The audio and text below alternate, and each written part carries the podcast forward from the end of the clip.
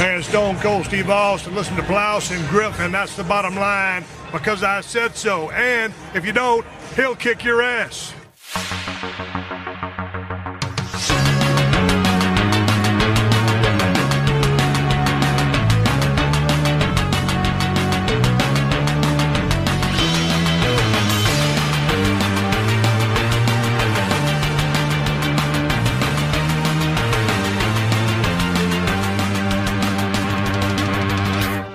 Moin Moin und hallo und herzlich willkommen. Eine weitere Ausgabe des Plauschangriffs ist wieder angesagt. Heute mit einem Thema, oder besser gesagt dem ersten von zwei Themen, die ich äh, mit einem meiner Lieblingsgäste gerne hier besprechen möchte, den ich äh, zu mir eingeladen habe. Wir werden mal sehen, äh, in welche Richtung das genau geht. Allerdings, wenn ihr hört gleich, wer dabei ist, dann könnt ihr euch denken, es wird gleich sehr, sehr nerdig und sehr speziell. Wen, wen habe ich an meiner Seite? Hallo, ich bin Marc. Ähm, ich bin ein bisschen heiser. Wir testen das mal aus, ob es heute klappt. Und ähm, wir haben heute ein Thema, das sich um Importe dreht. Naja, vielleicht kannst du sagen, deine Stimmbänder sind rauchig, mm. sind ähm, sonor.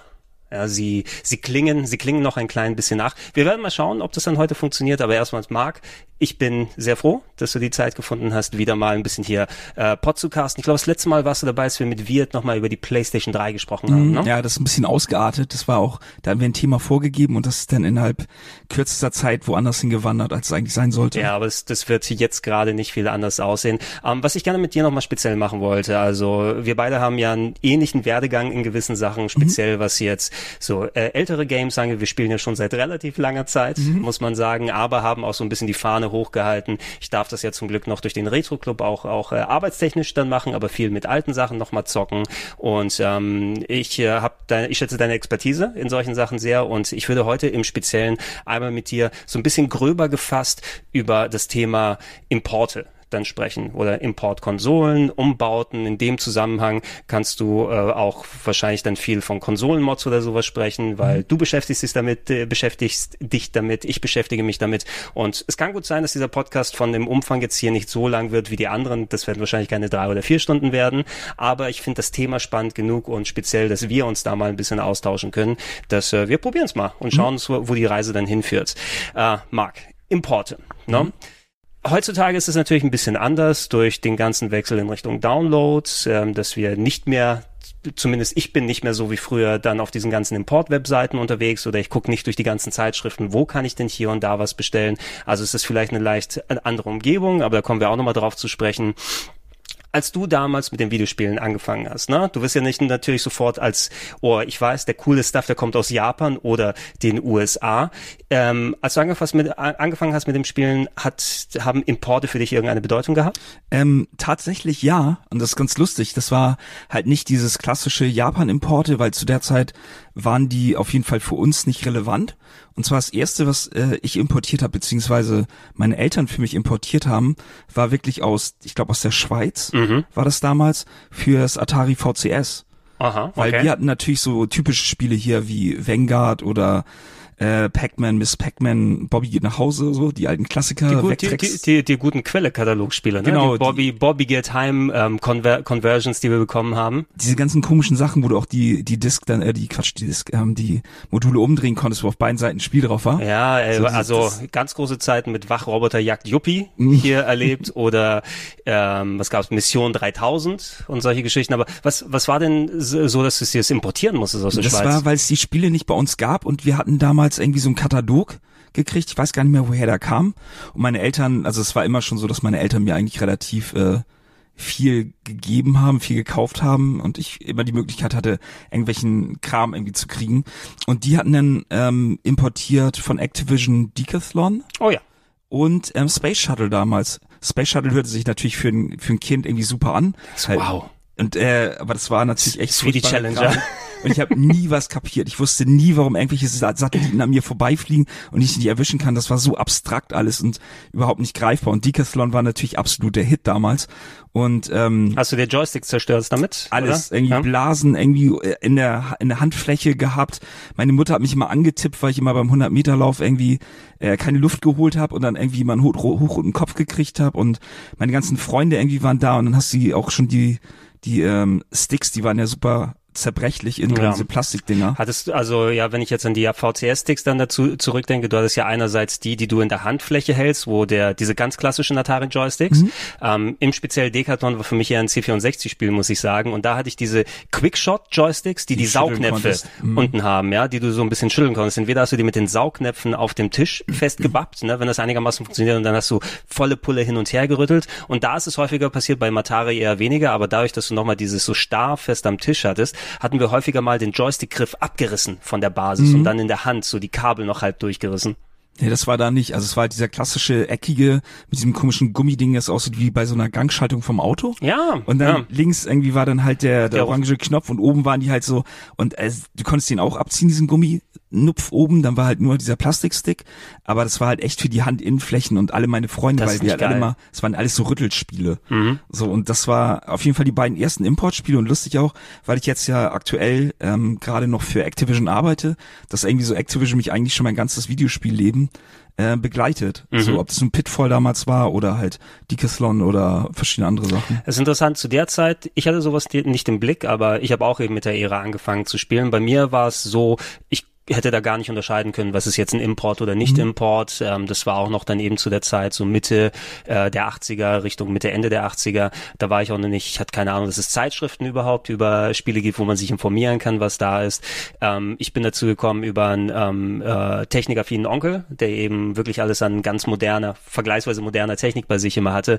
Ganz, ganz frühen Videorekorder mit einer Kabelfernbedienung äh, Fernbedienung noch, damit du noch dann äh, vom Fern dann Play und äh, Vorspulen drücken kannst. Er hat damals noch, ich kann mich auch noch sehr gut dran erinnern, hatte eine Stereoanlage da ähm, und er hatte sich den Film Krull aus der Videothek Oh, ausgeliehen. Mit der weißen Spinne. Mit der weißen Spinne. Ich habe ihn zuletzt sogar noch mal geguckt. Der macht Spaß, finde ich noch. Ich muss immer, ist immer noch sehr traurig mit dem ähm, Einäugigen. Zyklop, ne? Ja, mit der, stimmt. Zyklo der arme Zyklop. Ne? Schade, wie es da passiert. Aber Krull, äh, Fantasy-Film aus dem Jahr 83, glaube ich. Jetzt pass auf, jetzt, ey, das ist so mega krass. Der Schauspieler heißt Ken Marshall. Ja. Es ist ganz merkwürdig, dass einem so ein Scheiß dann einfällt. So der einfällt. So unwichtigen Sch- Und Film eigentlich. der, der Schauspieler hat dann den, ich glaube, Eddington in Deep Space Nine bei Star Trek gespielt später, als, er, als er seine lockigen Haare verloren hat. Ich weiß das nur, weil ich gerade auch Krull gesehen habe vor ein paar Wochen. so, ich dachte, weil du gerade bei, äh, beim anderen Gespräch Ich war auch noch bei einem anderen Gespräch, aber so kommt das eben ähm, zusammen. Beides noch hier. Äh, nee, aber in, in dem Zusammenhang fällt mir das eben ein, also das sind so Sachen, die ich behalten habe, eben das äh, zum Beispiel Krull aus der Videothek ausgeliehen und sich davon dann eine Sicherheitskopie gemacht, natürlich für den Heimbetrieb dann. Ähm, allerdings, ähm, Krull war aus der Videothek in Hi-Fi. Ne? Und er hatte nur einen Hi-Fi-Stereo-Videorekorder und der andere wäre nur in Mono gewesen. Das heißt, das Bild wurde dann kopiert, aber der Ton war natürlich nur in Mono auf dem anderen vorhanden. Dafür wurde aber der Videorekorder mit der Stereoanlage verbunden, sodass der Sound auf Audiokassette in Stereo aufgenommen werden kann. Und wenn wir den in Stereo gucken wollten, müssten wir parallel auf dem Videorekorder im Play drücken und auf dem äh, Audiodeck. Das Problem ist, das Audiodeck hatte nicht exakt die gleiche Geschwindigkeit wie der Film und dass wir nach ungefähr so 50 Minuten des Films, glaube ich, entweder die Kassette kurz anhalten mussten oder ähm, die, das Audiodeck, damit es wieder synchron wird. Das, das sind doch die typischen NTSC-PAL-Geschichten bei Filmen auch, wo die Laufzeiten unterschiedlich sind. Exakt, wo du dann auch im Nachhinein, wieso ist der Film jetzt vier Minuten kürzer in Deutsch? Äh, nee, vier Minuten länger in Deutsch? Ja, äh, nee, das merkt ihr nicht, aber da fehlen ein paar Frames immer die ganze Zeit. Aber aus dem Umfeld, ähm, mein Onkel hat auch sehr früh einen Atari 2600. Ne? Und ähm, das war schon ein bisschen zu der Zeit, wo die meisten Sachen nicht mehr ganz so teuer sind, aber ich kann mich erinnern, in, in Kaufhäusern oder sowas, so ein Frogger. Parker, ne, mit der silbernen Verpackung und 130 D-Mark und das ist für mich 130 D-Mark, ich habe noch nie so viel Geld auf dem Haufen gesehen und so, ne. Deshalb haben wir uns hauptsächlich in den Videotheken dann meist damit äh, eingedeckt und irgendwann waren ja auch die Grabbelkisten voll und ich habe damals die Atari-Sachen gespielt und auch die äh, Activision-Sachen, natürlich auch immer sehr im Blick gehabt mit den wunderbaren Verpackungen, mit diesen Regenbogenfarben, Ja, die wir im hinterhergezogen Swoosh. haben. Ja. Na, ähm, nur, ähm, das war eben das, was ich kannte. Ne? Ich hatte eher die Quelle-Katalog-Sachen, da habe ich mir eben so einen Wachroboter-Jagd UPR bestellt und Bobby Get Time, kann ich heute noch sehr gut spielen, muss ich sagen. Aber ich hatte eben nicht im Blick, dass es manche Sachen gibt, die man hier nicht bestellen kann, sondern bei mir kam es erst dazu, als, als äh, ich überhaupt durch die Zeitschriften ähm, die, die Augen geöffnet bekam, so ein bisschen, hey, ähm, was gibt's denn noch an anderen Systemen, was gibt's denn an anderen Videospielen noch, äh, an Computerspielen? Und da waren eben auch äh, Händler, die dann gesagt haben, übrigens, dieses Spiel kommt aus äh, anderswo in Europa, dieses Spiel kommt aus Amerika, dieses Spiel kommt aus Japan, da war ein Import-Test oder sowas dabei, also ganz früh in der Happy Computer noch oder in der Powerplay später, wo es dann die Konsolenecke gab, weil da Theo waren Kranz versank und so. der Theo Kranz Versand ne, und und wie die alle hießen Äh, und äh, im Speziellen natürlich jetzt auf Konsolen nochmal bezogen, weil du hast eher seltener japanische PC-Importe bekommen. Mhm. Das ist ja auch so ein Feld, wo ich mich ja später, viel später informieren konnte. Oder sowas wie das PCFX hätte ich mir natürlich auch gerne angeschaut oder das äh, hier der X68000 oder wie die da alle mhm. heißen, ne? Äh, hat überhaupt keine Relevanz gehabt. Aber für mich war das eher zur äh, bei in, während der 8-Bit-Ära wurde ich informiert über Importe und erst ab der 16-Bit-Ära bin ich richtig eingestiegen.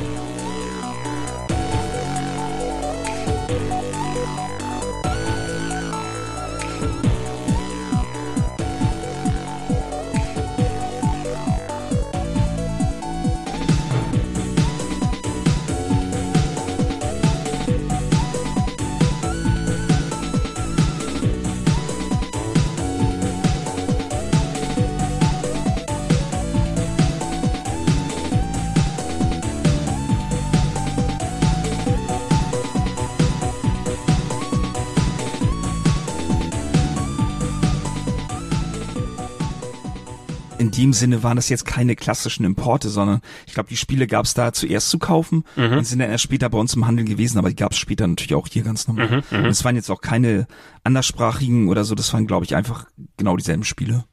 Ja, also das ist natürlich aber auch ein guter Grund, weil ähm, warum man Sachen importiert, das gibt ja nicht nur den, den, den Eindruck, wo man sagt, okay, es ist nur weil die Spiele nicht rauskommen, sondern es sind teilweise auch Präferenzen, die dann eben da mhm. sind. Ne? Oft, wenn Spiele rausgekommen sind, ähm, die auch in Europa erschienen sind, was ist mit der Lokalisation beispielsweise? Mhm. Ne? Ähm, wenn wir jetzt ganz später mal hingehen, Metal Gear Solid ist da vielleicht ein ganz gutes Beispiel. Das war auch während dieser berüchtigten Importstoppzeit, ne? wo mhm. Sony so Ärger gemacht hat, dass dann Importe auch irgendwie teilweise einkassiert wurden. Mhm. Ich kann mich noch sehr gut im, im Maniac-Forum erinnern, wo dann äh, Alarm war, dass die Leute ihre Importe alle nicht mehr richtig bekommen haben. Mhm.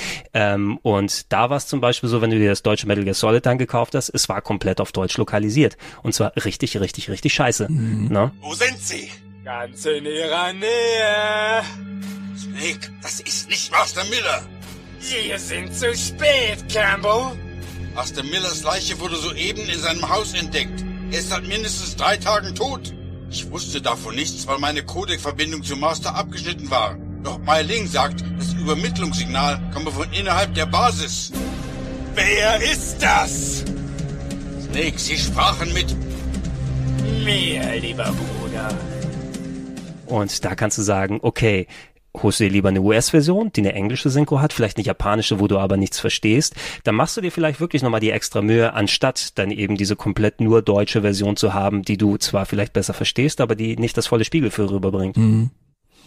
Ja, ich glaube, das ist ähm, klar, also Lokalisation ist einer der Punkte und dann natürlich, was für uns, glaube ich, der ausschlaggebende Punkt war am Anfang, war die Geschwindigkeit, also ja. zwischen PAL und NTSC. Mhm. Ähm, du wirst jetzt wahrscheinlich ganz genau wie zum Beispiel auch Fabian wissen, was, was der genaue prozentuale Unterschied in 17, schieß mich tot Prozent sind das. Und das hat man halt bei so einem Spielen wie, also ich weiß nicht, ob du schon da springen willst, was die ersten Konsolen waren. Das können wir gerne machen, okay. ja, ja, klar. Weil das war halt bei mir dann das ähm, Super Nintendo. Mhm. Ich hatte damals ähm, zuerst das amerikanische, also dieses hässliche lila Klotzding. Mhm. Und ähm, weil wir da schon festgestellt haben für uns, ob das Mario Kart oder andere Spiele, dass erstmal hast du nicht diese Palbalken gehabt mhm. und ähm, dann auch die Geschwindigkeit, dass die halt anders war und schneller und sozusagen perfekt ja, gelaufen Bei Mario Kart ist eben auch das Beispiel, da sind ja auch die Zeiten unterschiedlich. Ja. Ne? Da, da ist mir das auch nochmal aufgefallen. Ich habe die deutsche Mario Kart-Version sehr exzessiv gespielt, mhm. die mit ähm, aufgrund der unterschiedlichen Fernsehsysteme, damals hatten wir ja hauptsächlich PAL hier mhm. in Europa und PAL ist mit 50 Hertz, also 50 Halbbildern pro Sekunde gelaufen. In Amerika hatte das NTSC, was mit 60 Halbbildern lief im Endeffekt fürs Fernsehen ist das egal, kannst du sagen, ne? Weil das ist eben, wie oft das Bild erneuert wird und wenn du nochmal ja. genau äh, und angelehnt auch, auch ich glaube auf das Stromnetz und so weiter. Mhm. Ich bin jetzt nicht der perfekteste, was so diese ganzen technischen Begebenheiten angeht, aber das Grobe ist eben wichtig für uns, ne? Ja, wie mit Lampen und so einem ganzen Kram auch. Das ist ja auch die. Exakt, ne? Und das das Problem eben bei solchen Sachen war gerade die ähm, Geräte, die meisten Konsolen wurden ja nicht direkt für den europäischen Markt entwickelt, es sei mhm. denn, du hattest sowas wie das Amstrad G4000 oder wie die Sachen hießen, wenn die in Europa gemacht wurden. Oder vielleicht nochmal als Ausnahme die ganzen Rare-Geschichten, die in England entstanden sind, ne? mhm. ne? die dann bei den US-Versionen angepasst werden mussten. Aber im Großen und Ganzen diese ganze Hardware, ob sie jetzt von den ganz großen Herstellern Nintendo oder Sega gemacht haben, wurden natürlich dann für die Region Japan und USA gemacht, die die 60 Hertz dann äh, beim Fernsehen hatten, bei denen das Stromnetz so gewesen sind. Und wenn diese Geräte dann ähm, in den europäischen Markt geholt wurden, da konntest du entweder zwei Sachen machen. Ne? Machst du dir die extra Mühe, wird da nochmal programmiert, dass dann, ah, okay, bei PAL sieht das so aus, du hast also ähm, weniger Bild, äh, also neue Bilder, die pro Sekunde gemacht werden. Das heißt also, du kriegst nur statt 60 pro Sekunde 50 unter. Ne? Und das ist jetzt irgendwie nicht so, dass dann ähm, das anders berechnet wird, sondern es ist einfach nur langsamer beim mhm. Deutschen. Und du hast auch noch, PAL hat eine höhere Auflösung, dezent, als äh, NTSC fast 100 Zeilen oder sowas mhm. und dann weniger, was resultiert hat, wenn sich die Entwickler bei den Konsolen sowieso nicht und bei den Spielen nicht die Mühe gemacht haben, das anzupassen. Du hattest eben diese Balken oben und unten, ja, wo das Bild gequetscht da, hast du vielleicht nicht mitbekommen in den meisten Fällen, wenn du nur die deutsche Version kanntest. Und es war eben dieser fast Zeitlupenmodus, wenn du das direkt gegenüberstellst. Mhm. Ich habe es nicht wirklich richtig bemerkt, muss ich sagen, weil du hast ja keinen Vergleich, ne? Mhm. wenn du dann nicht direkt mal das siehst. Heute kann man das sehr gut beispielsweise an Sonic the Hedgehog, finde ich, merken, ne? weil mhm. ich da da mit der 50 Hertz Version groß geworden bin und da geht so sehr um Geschwindigkeit und es fühlt sich an, als ob das ganze Spiel unter Wasser spielst und ähm, jemand besoffen ist und die Musik abspielt.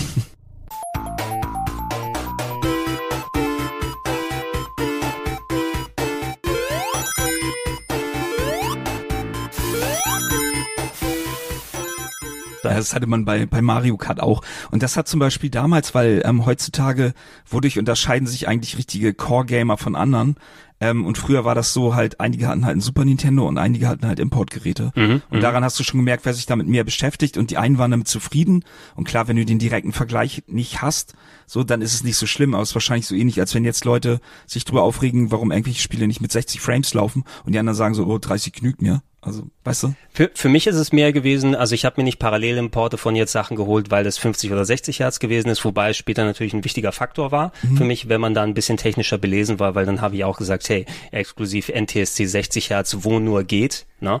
Ähm, bevor dann diese ganzen Spiele rausgekommen sind, wo du im PAL auch einen Umschalter hattest in den Spielen, ob der PS2-Ära oder GameCube-Ära, mhm. ne, wo dann gewählt werden kann, 50 oder 60 Hertz, Vollbild oder nicht Vollbild, je nachdem. Mhm. Ähm, äh, ich habe mehr importiert eben, weil dann sind auf einmal eben ganz viele Spiele in den Zeitschriften aufgetaucht, in der Videogames, in der Megafun, wie sie da alle hießen, die einfach hier nicht im Laden erhältlich waren. Mhm. Und ich guck da rein und ich sehe so ein Final Fantasy 2 für das Super Nintendo, ne? was ich hier nirgendwo im Laden gesehen habe. Chrono Trigger, Final Fantasy 3 ist rausgekommen. Es ist äh, diverse, sogar exklusive Hardware. Ein Beispiel wäre auch gewesen, da hätten wir auch noch mal ein bisschen quatschen können über die PC Engine, mhm. was eine Konsole war, die hier gar nicht in Europa oder zumindest ja. Sehr, sehr kleine Auflage in Europa, aber in Deutschland gar nicht rausgekommen ist, wo ich dann auch diese Spiele alle mir angucke und Alter, ich hätte voll Bock, die zu spielen, aber es gibt's hier nirgendwo. Ne? Ja, es war halt sehr exklusiv. Also ich meine, in den Läden hier hattest du natürlich auch irgendwie ähm, Mega Drive und so eine ganzen Sachen.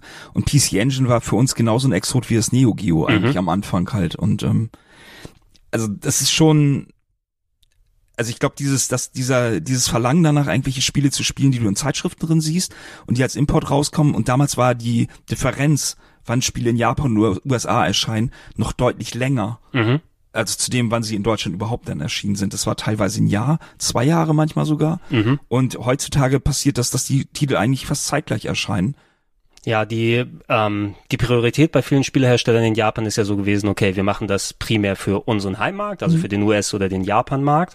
Und je nachdem, wie unser Publisher agiert oder ob wir irgendeine Kooperation mit einem anderen Publisher machen können, die das Spiel nochmal nach Europa bringen. Europa ist eh mal Garsch gewesen, weil wir vergleichsweise, also wir hatten ja hier nicht die europäische Konsole oder mhm. ähm, den europäischen Videospielhersteller. Es haben zwar auch Firmen von hier aus programmiert, aber äh, wenn du richtig nah dran sein wolltest, brauchst du natürlich eher Heimcomputer und mhm. bei, bei Computern ist es ein bisschen relativ. Ich habe, glaube ich, so gut wie gar keinen, äh, gar kein importiertes Computerspiel, obwohl ich damals auch sehr viel eben mit C64 und Amiga mhm. zu tun hatte. Aber da warst du eben, ah, sowieso darüber versorgt, dass du eher die Diskettenbox dann hattest mit allem drum und dran.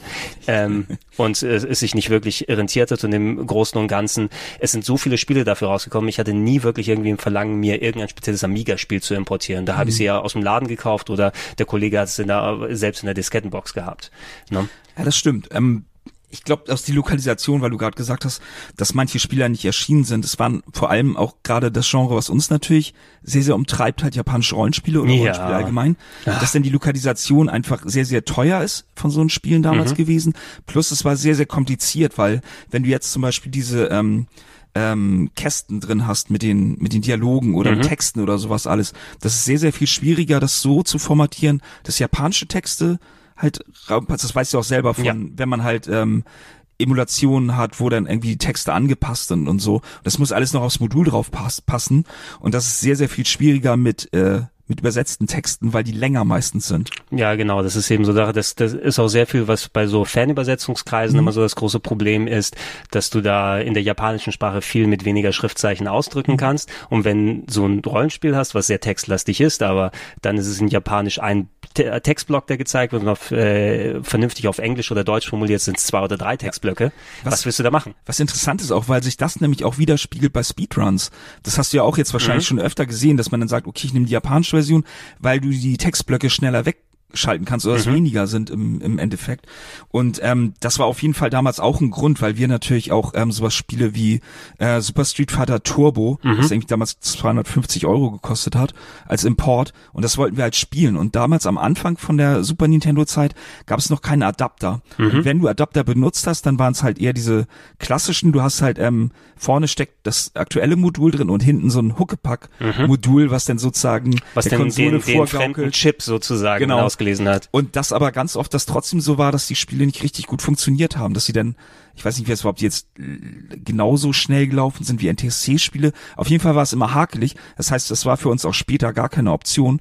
Und einmal praktisch vom Honig genascht, so Importkonsolen, dann war es immer was Geiles, Exklusives. Und das ist natürlich auch ein bisschen so Schwanzvergleich gewesen, wenn man hier in Hamburg gab es sehr, sehr lange die Tauschbörse. Ja. Das heißt, da hat man dann äh, Da war ich, da war, habe ich gewohnt quasi, als sie noch da gewesen ist. ähm, das war halt schön zu sehen, weil ganz viele Leute ihre Importe tauschen. Die sind natürlich dann, ähm, gerade weil viele Mainstream-Leute auch nachher dazugekommen sind, ähm, sind die im Preis sehr, sehr schnell verfallen. Also ein Super Street Fighter Turbo, japanisch gab's dann halt super günstig, obwohl es eigentlich geiler war als die PAL-Version, aber konnte halt keiner spielen, nur die Nerds. Ja, diese, diese Tauschbörse, und ich gehe auch gleich mal auf die Super Nintendo ein. Übrigens, das, was ich dir in die Hand gebe, das habe ich von der Tauschbörse damals gekauft. ehrlich? Ja, für, ich glaube, 130 D-Mark. Also da wussten die aber auch noch, was es entsprechend wäre. Das ist nämlich Final Fantasy 3 für Super Nintendo. Wir haben dafür bei ECS damals, bei Sönke, haben wir, glaube ich, 160 D-Mark dafür Ja. ausgegeben. ECS war auch so der Videospielladen hier in Hamburg, Mhm. bei dem war ich auch äh, des öfteren Mal, aber der wusste natürlich, was er für seine Sachen verlangen kann und hat teilweise auch gut zugeschlagen damals, aber er war auch eben verlässlich, ne? Das ja, auch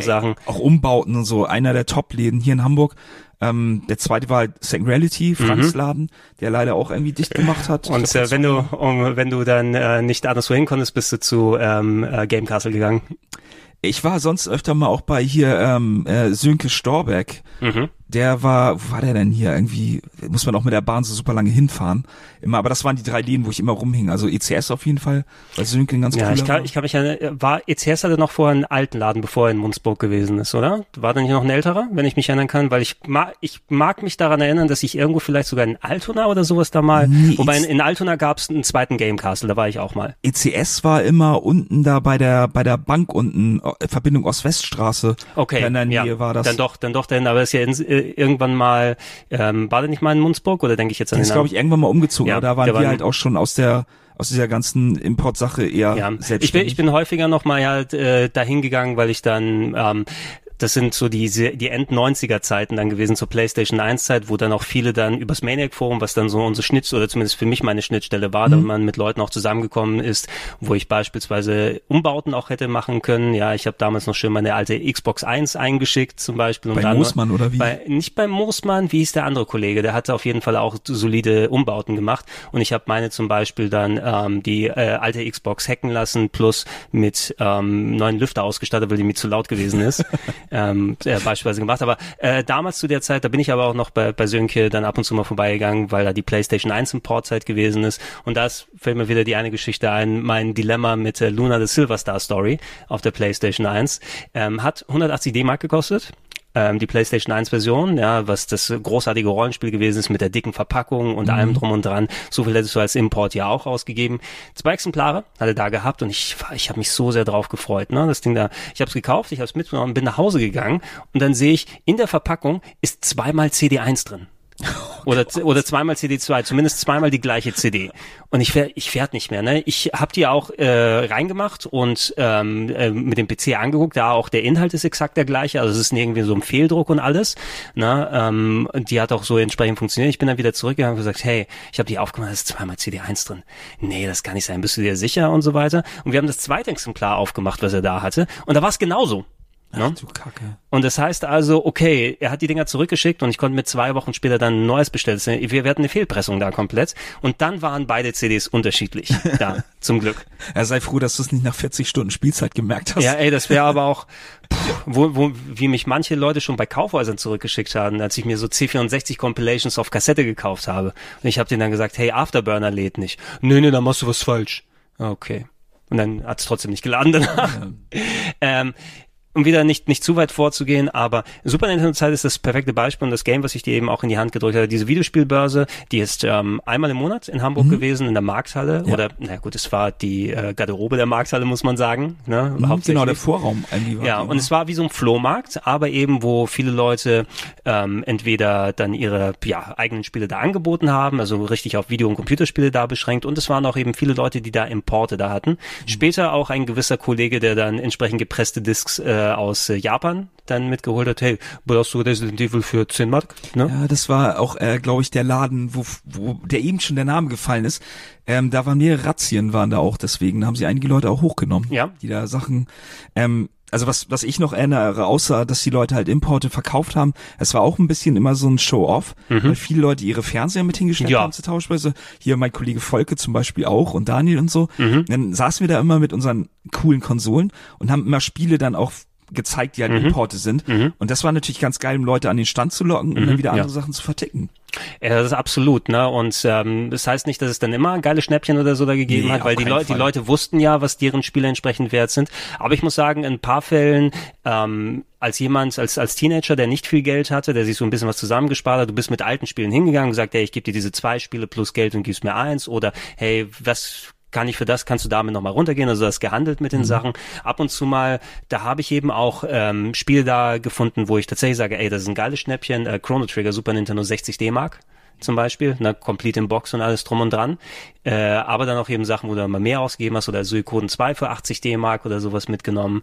Ähm, ich weiß, mein Kumpel, die Geschichte kann man mittlerweile erzählen, weil Mortal Kombat 2 vom Index runter ist. Äh, Mortal Kombat 2, wenn du es hättest kaufen wollen auf dem Super Nintendo, bevor es indiziert wurde, 180 D-Mark hat's gekostet bei Karstadt und das konnten wir uns da nicht leisten. Also mein Kumpel hatte voll Bock drauf, aber da hatte das Geld noch nicht gehabt und als er das Geld zusammengeholt hat, war es indiziert.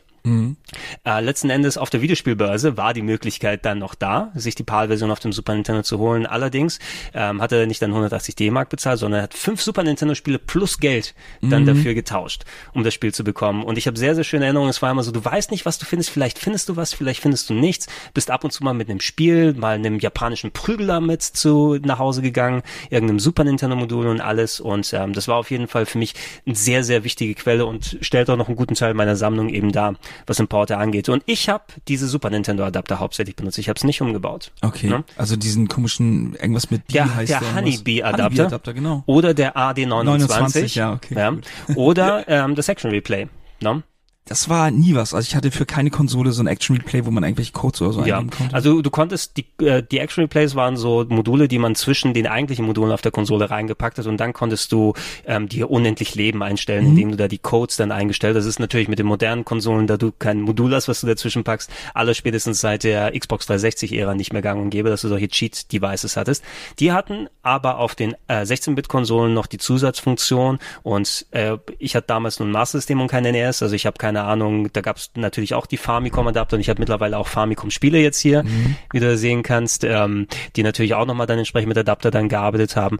Beim Super Nintendo war es so, dass die Action-Replays eben auch diesen Slot hinten hatten, wo du sagen kannst, oh, ich kann da nochmal ein PAL-Modul reintun und die hatten eben meist zusätzlich diese Importfunktion. Beim Mega Drive musstest du es nicht machen, da glaube ich, hat es einfach gereicht, wenn du dann den Steckadapter gehabt hast für die Importe, wobei ähm, du hattest keine Möglichkeit, irgendwie 60 Hertz einzustellen und du hattest keine Möglichkeit, irgendwie ge- gehabt, das, das Bild wieder zu strecken ohne die Balken, sondern alle 60 Hertz Spiele wurden in 50 Hertz und PAL dargestellt. Da hatte mein Kollege aber hier, also das war das Mega Drive 1, glaube ich noch.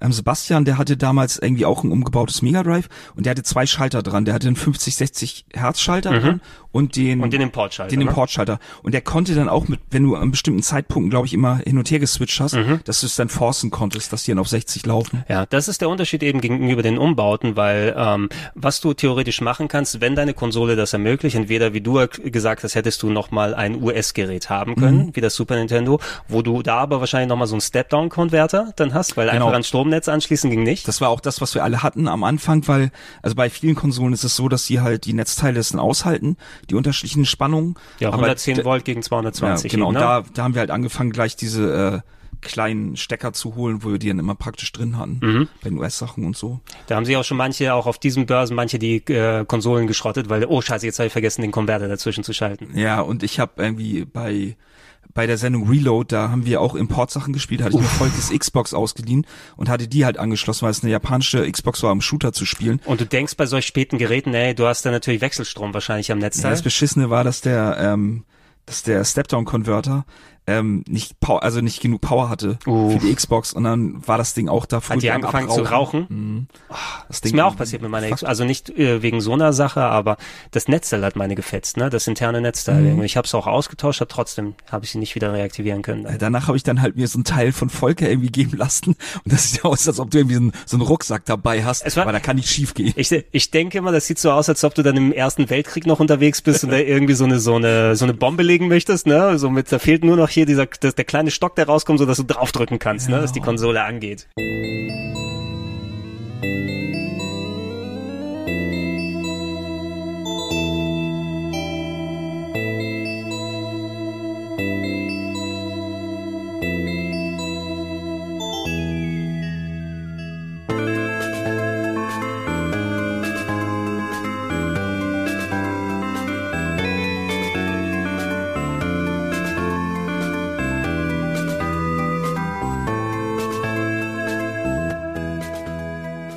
Ich habe diese Adapter benutzt eben, weil ich mir jetzt noch nicht noch eine zweite Konsole leisten konnte, um sie mir dazu holen zu können. Und die Adapter gab es dann für 20, 29 D-Mark oder so. Und in manchen Fällen haben die nicht funktioniert. Ne? So ist wie das Super Mario RPG zum Beispiel. Das ist ja auch ein Game, was so Spezialchips drin hatte. Das hat ab und zu mal funktioniert. Da musstest du immer das Super Nintendo 40 mal anmachen, um zu gucken, ob es losgeht. Und wenn du das machst, hast du riskiert, dass du den Spielstand löscht von der Batterie, wenn dann so schnell der Strom hin und her gegangen ist. Das war auch immer dieses typische äh, Katz-und-Maus-Spiel. Also die Entwickler haben das natürlich gerafft irgendwie, Mhm. dass diese ganzen Import-Sachen und die wollten das halt verhindern. Halt, wie du es gerade bei Sony auch beschrieben hast, hatte Nintendo auch kein Interesse daran, dass halt Sachen importiert werden, wenn die später noch für Ja. diesen Markt kommen. Bis auf sowas wie Mario, was halt, glaube ich, hier nicht rauskam. Bin jetzt auch nicht sicher. Super Mario RPG kam hier nicht raus. Aber auch sowas wie Star Fox war halt extrem hart davon betroffen, weil Mhm. alle Leute, die Importkonsolen haben, mussten zu dem Zeitpunkt sich dann halt die Spiele halt importieren auch, weil die Adapter das halt nicht gemacht haben. Exakt. äh, Du konntest nicht alles mit den Adaptern anstellen und im speziellen Falle, ich bin trotzdem durch die ganzen dicken Balken und 60 Hertz, äh, 50 Hertz Sachen, äh, war mir jetzt egal, ich kann die jetzt spielen. Speziell Final Fantasy 3 ist eben so ein Game, was funktioniert an sich, aber zum Beispiel, du hattest teilweise kaputte Menüs, ähm, dass du, ähm, wenn du auf der Oberwelt, glaube ich, geschlafen hast, dann war auf einmal ein schwarzer Bildschirm danach und du musstest wissen, wo die Menüpunkte sind, damit du wieder rauskommst.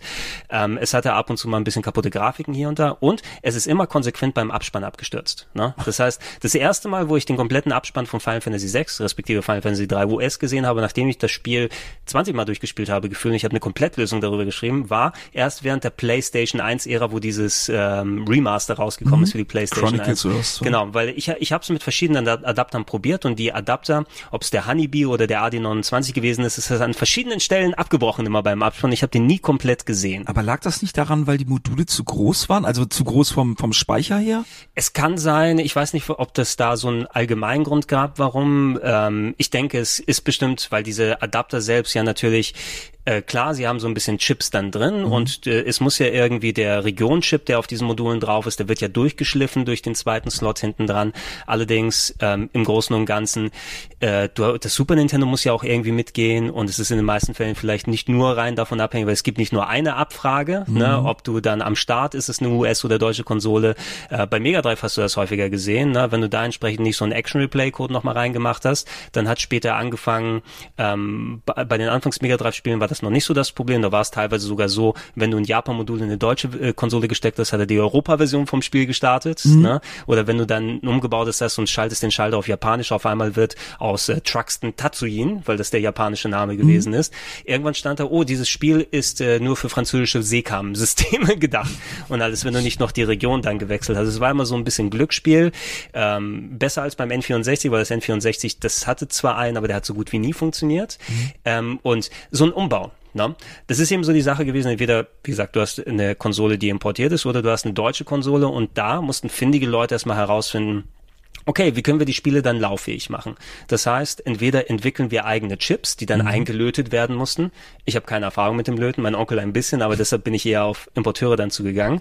Äh, und äh, die Modulgrößen waren da auch nochmal wichtig. Ne? Hast du hast du Mega Drive Module abgefeilt? Äh, nee, aber Oder den Konsolenschacht? das war ähm, genau, das war einmal dadurch, dass ich das Japan äh, das äh, US ähm, Super Nintendo hatte, war der Schacht zwar eckig, weil die Module sehen auch anders aus, nicht so rund wie halt das Super Famicom oder das deutsche Super Nintendo.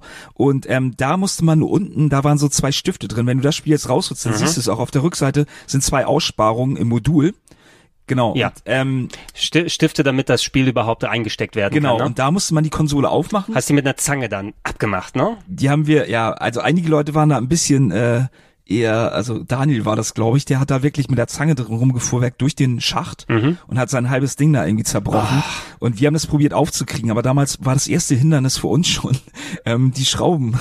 ähm, ah, die, diese speziellen Nintendo, das waren nicht, das waren das Torx-Schrauben? Nee, oder? das sind so Sternschrauben sind das. Und wir haben das dann wirklich immer gemacht. Ähm, ich glaube, in den Modulen sind die auch drin. Ah, Ja. habt, habt ihr, habt ihr den Kugelschreiber angelötet Trick gemacht? Genau, den erhitzt halt den, äh, diese, wie, diese typischen Ballpan-Dinger, ich weiß Ja. Nicht, wie die jetzt heißen. Aber so diese Big ähm, Standard Plastik ähm, Genau, einfach erhitzt und dann praktisch so reingedrückt, dann gewartet, bis sie abgekühlt sind und dann saßen die halt bombenfest und dann konntest du die Sachen mal aufschrauben. Also haben uns unseren eigenen äh, super Spezialschraubenzieher Stimmt, da gemacht. kann ich mich auch noch dran erinnern. Die Spezialschrauben fucking Nintendo, ey. Ey, das ist auch, ich meine, guck dir die mal an, das sind irgendwie so Sternschrauben, keine Ahnung, ob man die heutzutage so einfach kriegt.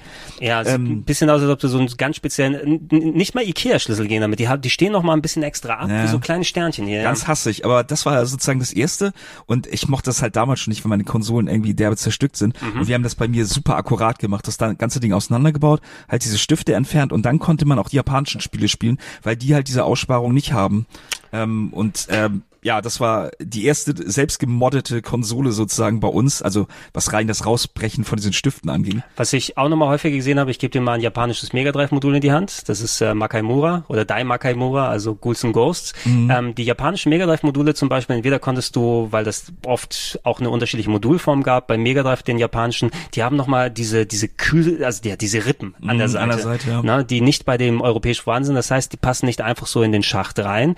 Wenn bei manchen frühen Mega Drive Spielen, weil die äh, Form natürlich der Schacht exakt oder die die Platine exakt gleich groß ist, entweder hast du die irgendwie aufgebrochen oder versucht da aufzuschrauben, da glaube ich war das unter der unter dem Label hinterm verdeckt, oder du hast ähm, diese Kühlrippen abgefeilt. Ne, da habe ich auch, ich habe manche Mega Drive Module gesehen, die dann wirklich so halb gar angerissen waren, damit ich sie irgendwie dann reinquetschen können. Oder du bist eben an die Konsole gegangen mit einer Pfeile und hast dann für solche Sachen gesorgt. Wenn du nicht einen Importeur gehabt hast, der dir sagt, okay, bei einem Mega Drive reicht der 50 Hertz Schalter, 50, 60 Hertz, vielleicht später den Lockout-Chip, dass man den nochmal irgendwie umlegen kann. Es gab keine Allgemeinlösung, ne? aber du konntest natürlich Geld in die Hand nehmen und dir zumindest so eine Ultima ultimative von deinen Konsolen so hinbauen, dass die alles schlucken kann. Ja, das war, wie gesagt, deswegen Gesundheit. Deswegen war das äh, Super Nintendo so hässlich, das auch sein mag, das US war einfach die beste Lösung dafür, ne? Weil du hattest bei, das Beste aus beiden Welten und du musstest halt nicht so viel dran verändern, weil die Modulschacht auffeilen von dem deutschen oder von dem japanischen Super Famicom, das war einfach mega, mega hässlich. Und äh, also ich meine, man mag vielleicht äh, sagen, dass ich damals schon so penibel war. Ähm, meine Freunde haben mich dafür gehasst. Ich habe halt immer, wenn wir gespielt haben, habe ich danach immer mein äh, mein Super Nintendo wieder eingepackt, immer in die Hülle rein, wieder alles separat mit Kabelbinder gemacht, weil ich das immer nicht vollstauben lassen wollte. Ähm, und ich, also sowas hättest du bei mir nicht gehabt. Also ich hätte da nichts abgefeilt an den Modulen oder. Ja, jeder, jeder ist natürlich anders und ich war auch bei meiner Hardware habe ich aufgepasst oder versucht so gut aufzupassen, wie es geht und habe die jetzt nicht irgendwie so groß verliehen. Nur eben in den Fällen, wo ich so Importblut geleckt habe und dann eben auch solche Sachen dann spielen wollte und bei der Börse mich ab und zu mal versorgt habe, ähm, richtig losgegangen, muss ich sagen, ist es auch, wo, wo dann richtig ich nur zum Haupt-Import-Gamer geworden bin, ist die PlayStation 1-Ära eben, weil da allerspätestens mit den Rollenspielen, ich kann mich an den Final Fantasy 7 Test erinnern, ich weiß, dein absolutes Lieblingsspiel, Marc, ne? ähm, aber das, das war so die, die, die, der allerletzte Schritt, wo ich dann langsam auch angefangen habe, selber Geld vernünftig zu verdienen, mit der Uni angefangen habe, also dass ich mir auch ein bisschen Sachen leisten kann. Das war so, dass der äh, deutsche Final Fantasy 7 Port, der kam eh viel später, ne? Und die deutsche Übersetzung war einfach schrecklich, ne? Also noch schlechter als die eigentlich englische, die ich eigentlich für solide empfunden habe damals, aber im Nachhinein war die auch jetzt nicht so großartig. Deutschen Texte grauenhaft. Statt in der Videogames dann so drin, 50 Hertz, ne, langsame Spielgeschwindigkeit und es nimmt einfach so viel vom Erlebnis weg und ich da, für dieses Spiel, da wirst du das richtig machen lassen. Und ich bin losgegangen, ich habe meine Playstation 1 umbauen lassen bei Game Castle Okay. damals. 50 D-Mark habe ich dafür ausgegeben. Du hattest davor, das ist wirklich so spät, bist du erst eingestiegen in den Import? Äh, mit wirklich umgebauter Konsole. Ich hatte vorher noch eben die Import-Adapter für das Super Nintendo und für das Mega Drive und habe mich da ab und zu mal versorgt, wobei es ist immer relativ gewesen. Ich bin nicht immer dann direkt zu Importen hingegangen, nur wenn es sich so gelohnt hat für so Spiele und ähm, auch sowas wie Chrono Trigger zum Beispiel. Ne? Da musste ich auch lange warten, als es rausgekommen ist. Ich habe das auch erst Jahre später mir über die Börse dann geholt, weil es zu einer Zeit war, ich hätte den Adapter theoretisch gehabt, aber ich habe es mir nicht leisten können. Ne? Und äh, ich musste dann immer schauen, was kann ich an alten Spielen nochmal weitergeben und äh, du musst eben dann auch dazu sehen, für viele Kids damals, wenn du nicht viel Budget hast, entweder bist du Computergamer gewesen, hast ja alles kopiert. Und bei Konsolengamern war es eben, klar, es gab auch Kopien bei den Konsolen, Ja. aber es war natürlich wesentlich erschwerter. Also ich habe mal auf der Börse so eins von diesen Magic Schieß mich tot Aufsätzen für die Disketten auf dem Super Nintendo gesehen, aber selbst äh, gehabt habe ich nie sowas. Das hatte ein Freund von mir, muss ich äh, gestehen. Da haben die bei uns aber auch schon angefangen mit diesem Doktor, Disk-Doktor und so einem ganzen Kram oder weiß nicht mehr, wie die alle heißen, dass du da dann verschiedene Sachen, das waren damals noch, was waren das? Zip, Zip-Laufwerke oder so. Zip-Laufwerke fürs N64 war der Doktor, Genau. den, den Doktor meinst du, ne? Ja, genau, gut, dann war es halt später, aber fürs, genau, fürs äh, Super Nintendo. Für Super Nintendo waren es dreieinhalb Zoll Disketten, weiß ich noch. Ne? Okay. Ja.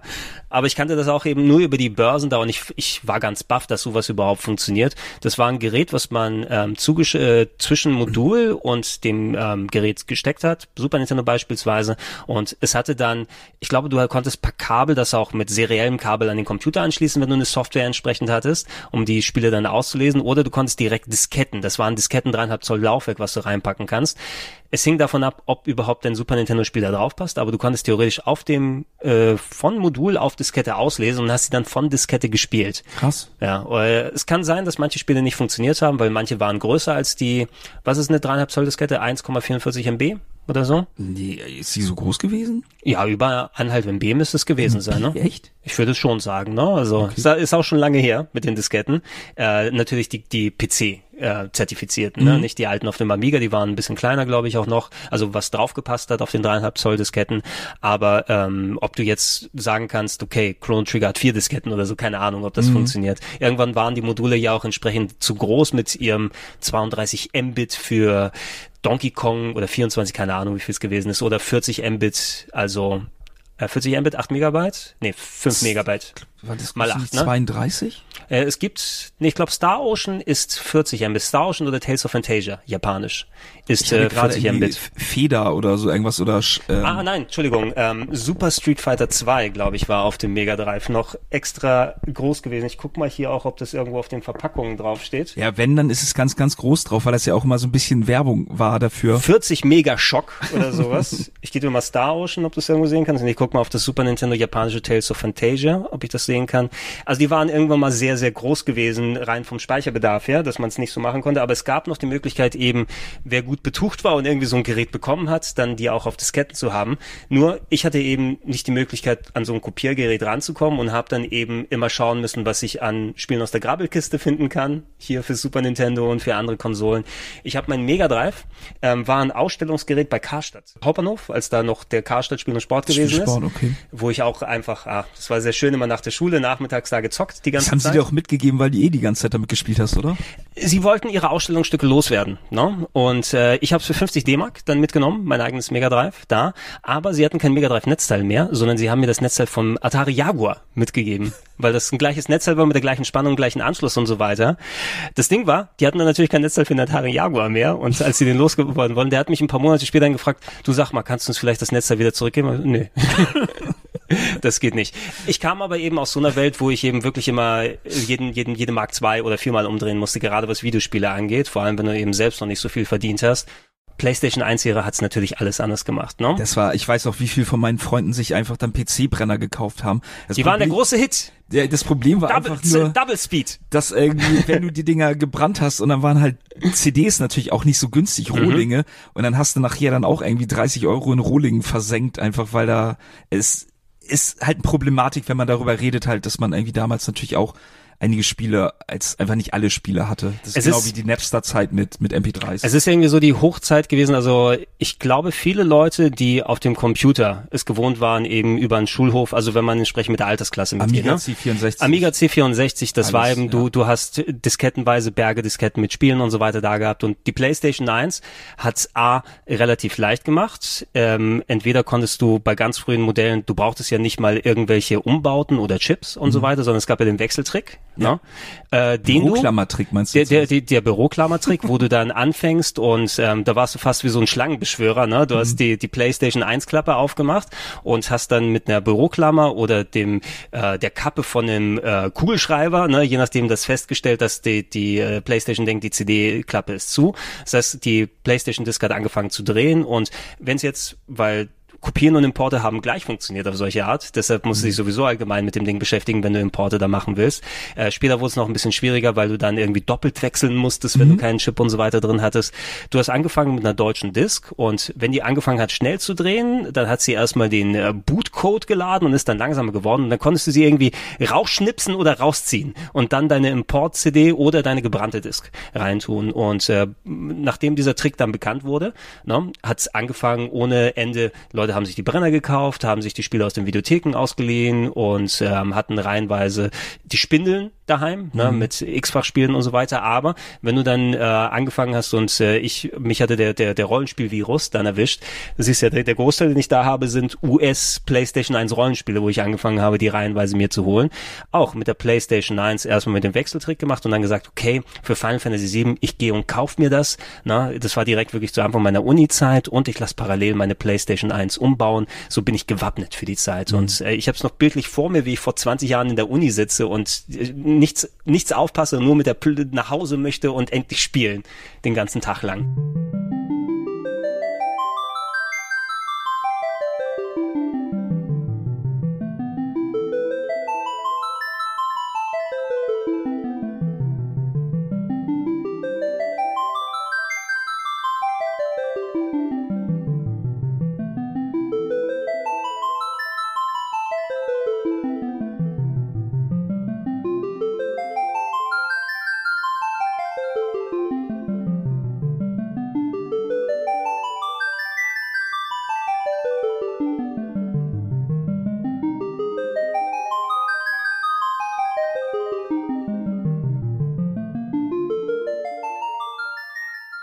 Lustig. Also ich, ich müsste mal ein Foto raus das schicke ich dir dann auch. Da gibt es ein Foto, wie ich in der Küche stehe. Mhm. Irgendwie meine Mutter hat das von mir gemacht. Da habe ich irgendwie relativ lange Haare auch irgendwie noch, äh, ganz skurril und habe eine ne Box aus äh, Japan in der Hand. Und ich hatte mir gleich zum Start äh, über einen japanischen Freund damals schon ähm, zwei Import PS1 gekauft. Mhm. So, und ähm, da war in, ich glaube, als Spiele waren dabei Jumping Flash Mhm. und Rapid Reload und einmal Ridge Racer oder so irgendwas. Ähm, und einen davon habe ich vertickt natürlich, wie man es äh, Wie man's, wie gut man's macht. machen sollte, ja. Und die so andere kommen die darüber- Finanzen wieder rein. Ja, genau, habe ich die andere darüber mehr oder weniger finanziert. So hat natürlich mit Import und so auch einiges gekostet, also von da zu verschicken und ähm, das war so, denn die habe ich am Anfang gleich gehabt und ich erinnere mich auch noch, weil du gerade sagst, was für Spiele sind das gewesen, die man unbedingt haben wollte. Ich habe mit Daniel zusammen irgendwann mal bei Elida Fabergé gearbeitet in Mhm. Buxtehude und wir haben unser unser Geld, also in den Sommerferien sozusagen von der Uni, haben wir unser Budget aufgebessert und haben dann Nachtschichten da gekloppt und so. Und in den Pausen hatten wir immer irgendeine Videospielzeitschrift, da war Final Fantasy Tactics drin. Und wir haben uns das andauernd angeguckt und so ausgemalt, wie geil das Geil, sein muss ne? und so. Und das war ein Ding, das äh, hatte hatten wir dann auch, oder Daniel hat sich das auf jeden Fall gekauft damals, weil er darauf so einen Bock hatte. Ähm, ja, Gibst du mal rüber. das war halt da auch den Import, also da haben wir beide den Import gespielt. Für mich war das natürlich dann ein bisschen einfacher schon als für Daniel zu der Zeit. Das Lustige ist, das Exemplar, was du da hast und was ich dir da gerade in die Hand gebe von Final Fantasy Tactics, das ist das Exemplar von Fabian Käufer. ich habe mir irgendwann mal diese Green Edition dann geholt, diese Greatest Hits Edition und die fand ich so hässlich, dass ich die Verpackung, also die Verpackung fand ich hässlich, dass ich sie wieder verkauft habe und Jahre später hat Fabian dann, äh, siehst du das sauber, die Disc, ne? Ja, äh, mega. Und ich erinnere, ich habe das auch eben völlig ausgeblendet, dass die Disc von unten ja schwarz waren. Ja. Wie stylisch das war. Die schwarzen Discs natürlich dann mega cool. Ich habe es irgendwann, Fabian hat seine Sammlung ein bisschen verkleinert und er hat mir zu einem guten Kurs dann Final Fantasy Tactics dann überlassen, so dass ich das und was habe ich noch von ihm? Ich glaube Kingsfield 1 und 2 Die hatte ich auch noch nicht.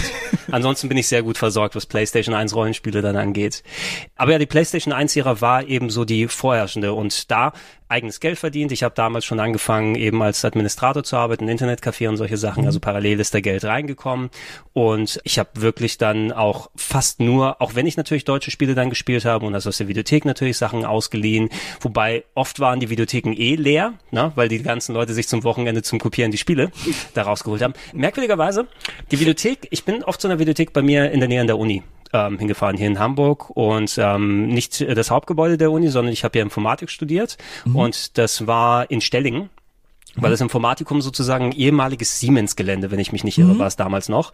Ähm, und da nebendran, äh, nebendran so Hagenbecks Tierpark, also relativ weit im hier Nordwesten Hamburgs, ähm, paar Minuten dann, entweder fahre ich mit dem Bus ein paar Minuten zur Bahn und kann wieder nach Hause fahren oder ich fahre ein paar Minuten in die andere Richtung. Und da ist eine große, riesige Videothek. Die war auch wirklich riesig und hatte palettenweise überall Spiele da. Die meisten Sachen dann ausgeliehen Richtung Wochenende. Was sie aber dann auch hatten, waren selbstgedruckte Infokarten zu den Spielen, die ähm, abtrennbar waren und die exakt genau die Größe von CD-Covern hatten. Ne? Das heißt also, wenn du dir Wild Arms oder sowas ausgeliehen hast, du konntest dir diese Infokarte nehmen und theoretisch war das ein eigenes Inlay, was du dann damit hast. Was denke ich, da muss Absicht da gewesen sein, dass die mhm. Leute einfach aus meiner Videothek, die wissen in der Videothek ganz genau. Ne? Die meisten Leute, die sich ausleihen und leihen sich dann fünf Spiele aus mit Wochenendticket und whatever und bringen sie dann Samstagmorgen wieder vom Freitagabend. Ne? Dem war das auch egal, die haben das damit befeuert, dann auch noch. Ja, das war aber immer schon so eine Sache, dass äh, irgendwann nimmt das Überhand, also dann, wenn man zu viele oder zu viel hat, egal ob das Musik ist, Filme, die man kopiert hat oder sonstige Sachen. Man verliert irgendwie das Wertgefühl dafür. Es ist das Überangebot. Und es ne? bringt einfach keinen Spaß mehr. Ich weiß noch, die Amiga-Zeit damals, du kriegst dann irgendwie einen Haufen Spiele, auch C64 und wir hatten damals in York irgendwie ähm, äh, ein guter Kollege von uns, der hat halt äh, immer in sogenannten Mailboxen rumgehangen. Es mhm. war damals was anderes als heutzutage, hatte eine Akustik. Schön, schön Datex J hat PTX, Datex J. Hat wirklich, der hat die Spiele irgendwie per Telefonleitung runtergesaugt mhm. und dann, ähm, ich weiß gar nicht, was der mal an Kohle ausgegeben hat im Monat dafür irgendwie. Und bei dem hingen wir immer rum und haben uns dann mal irgendwelche neuen Spiele von ihm besagt. irgendwie also so, so ist es immer. Überangebot führte eben zu dieser, dieser Choice Paralysis, glaube ich, ist mhm. das, Engl der, das, äh, der englische Begriff. Du hast einfach zu viel und weißt nicht, wo soll ich anfangen und eigentlich, ich habe auch nicht so richtig die Motivation. Das ist anders, als wenn du als Kind irgendwie zwei Spiele dir kaufen ja. konntest und dann wirkst du dich da entweder durch, aber du behältst dann auch eher, okay, ich habe mich da rein investiert, weil ich das jetzt machen muss, aber du hast so eine ganz andere Bindung zu den Sachen hier. Und das ist, was viele bei der PlayStation 1-Ära eben gemerkt haben. A, es hat natürlich vielen Leuten ermöglicht, dann Spiele zu spielen, die, die ganz hardcore dann abgegangen sind, die wirklich dann zu Hause zehn Spindeln voll hatten mit 400 Games mhm. oder alles, haben in den meisten Fällen eher mehr Zeit damit verbracht, diese Raubkopiensammlung zu kultivieren, mhm. anstatt eben dann wirklich dann konkret zu spielen. Ne? Und es war für mich dann auch immer so eine Sache, Sache, also theoretisch hätte ich dann auch sagen können, okay, das würde mega viel Geld sparen, wenn ich jetzt hier, ich brauche kein importiertes US Legend of Legaia oder so, damit ich das Zeug zocken kann. Aber ich habe dann auch eher versucht, da war schon der Sammlertrieb eben bei mhm, mir da, ja. ne, und versucht zu kuratieren. Ich hatte auch noch eine wesentlich größere Sammlung damals noch, weil du hast über Jahre natürlich Sachen angesammelt. Ich würde sagen, ich habe jetzt wahrscheinlich irgendwie 300, 400 Games oder sowas hier, was nicht wenig ist. Ne? Aber seit ich dich kenne, hast du auf jeden Fall schon deutlich, deutlich reduziert, wirklich. Ich habe schon deutlich reduziert. Ich hatte vorher noch viel, viel mehr. Ne? Also ich war bestimmt im so Tausender-Bereich oder sowas irgendwann gewesen, weil du auch du hast günstig alte Module mitgenommen, du hast Sachen aus der Grabbelkiste noch gehabt, du hast welche ähm, Spiele gehabt, ähm, wenn es zum Beispiel jetzt sowas wie der Gameboy ist, ne? Handhelds kann man da auch mal mit reinbringen, die ja region-free gewesen sind, wo du auch mhm. keine Umbauten hattest. Dann habe ich auf der Börse auch mal, oh, da gibt's hier zehn japanische Spiele für 10 D-Mark, ne? weil die dann irgendwelche so Puzzle-Sachen sind, die kann, her damit, Hauptsache für die Sammlung oder so haben wollen. Und irgendwann habe ich dann runtergedampft und versucht, das so ein bisschen bewusster zu machen. Was aber hängen geblieben ist, ist eben, dass die ähm, deutschen Versionen, es, es war auch nicht immer so eine komplette Abscheu der deutschen Version gegenüber, aber wenn du einmal am, am 60 Hertz und äh, direkt schnellerem Release Nektar genippt hast ne, mhm. ne, und auch mal ein paar japanische Spiele reinwerfen kannst, ein paar geile Shooter, die nicht hier rausgekommen sind mhm. und alles, dann war es einfach, wozu soll ich mich dann noch groß damit abgeben? Ich guck, was hier draußen ist, aber es hat für mich nicht die Priorität.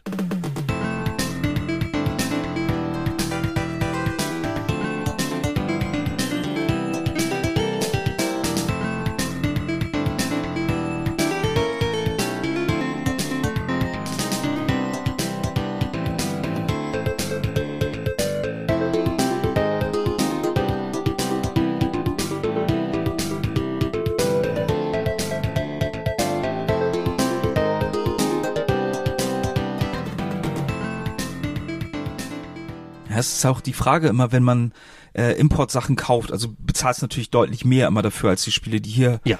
rausgekommen sind und auch bei der PlayStation-Ära und auch bei der PS2-Ära, was dann für mich wirklich immer der der Vorteil, Spiele spielen zu können, die halt deutlich vor dem deutschen Release draußen waren. Mhm. So, das war eigentlich immer das, weswegen dann, was ich, dann hast du Metal Gear Solid deutlich früher gespielt, Resident Evil deutlich früher gespielt und sowas alles. Und einige Sachen sind natürlich dann auch, ähm, ähm, dass sie die Sprache nicht wichtig oder entscheidend Mhm. dafür, wenn du das Spiel spielen kannst. Bei Rollenspielen natürlich äh, richtig ätzend.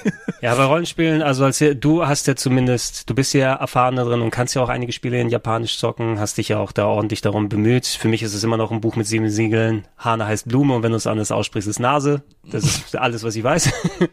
Das ist aber wirklich auch immer noch so geblieben. Also um natürlich irgendwie ein bisschen drin zu bleiben.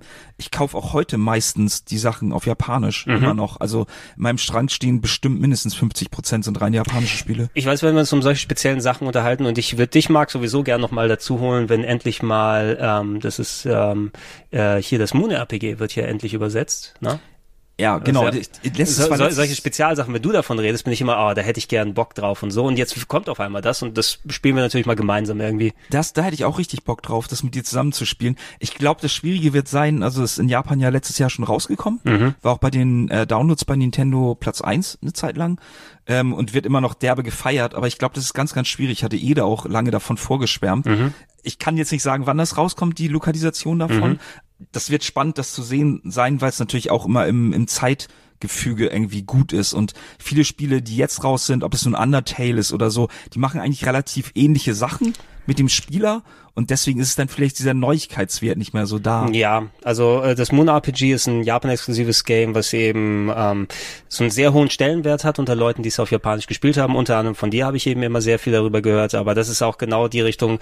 Ich habe mich nicht int äh, intensiv mit dem Spiel selbst beschäftigt, eben weil ich mir das gerne aufsparen möchte für den Fall, dass mal eine Fernübersetzung kommt, was übrigens auch nochmal ein sehr großer Faktor ist, wo ich auch sehr, sehr viele Importe noch hier habe, speziell um mir Fernübersetzungen Captain draufzuziehen. Rainbow zum Beispiel. Captain genauso Rainbow ist, ist es rausgekommen jetzt als Fernübersetzung? Ich bin der Meinung, das ist rausgekommen irgendwann vor einiger Zeit, weil, also das ist alles ja die Überbleibsel von Love Delic, Mhm. also von denen, die auch ähm, Moon gemacht haben und UFO und ähm, LOL für Streamcast. LOL, Lack of Love. Genau. Ne? Ähm, waren das auch nicht, ich glaube, extra hier Ausläufer waren auch noch das hier.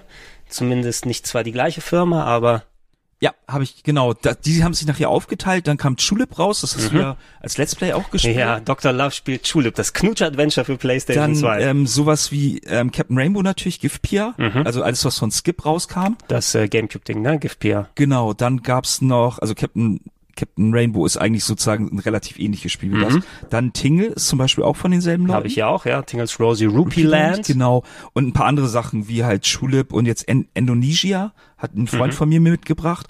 Also es sind alles sehr, sehr skurrile Spiele und das ist alles von diesen ganzen Leuten von den Love Delic äh, Sachen. Oh, ähm, Chibi Robo natürlich. Chibi Robo ist auch von der, okay. Ja. Genau, ist auch von Skip. Ähm, und das ist schön, dass halt so eine Spiele dann irgendwann später mal rauskommen. Aber das war halt damals für mich eine Möglichkeit, Sachen, die sehr, sehr hoch angepriesen waren, in Japan auch zu spielen, weit vorab dem. Und du siehst ja jetzt, wie gesagt, ne, einige Spiele kommen jetzt nicht raus. Oder überleg mal die Möglichkeit, Police Nords, Nords oder Snatcher zu spielen. Mhm. Und sowas, als wo ich das gerade sehe bei dir.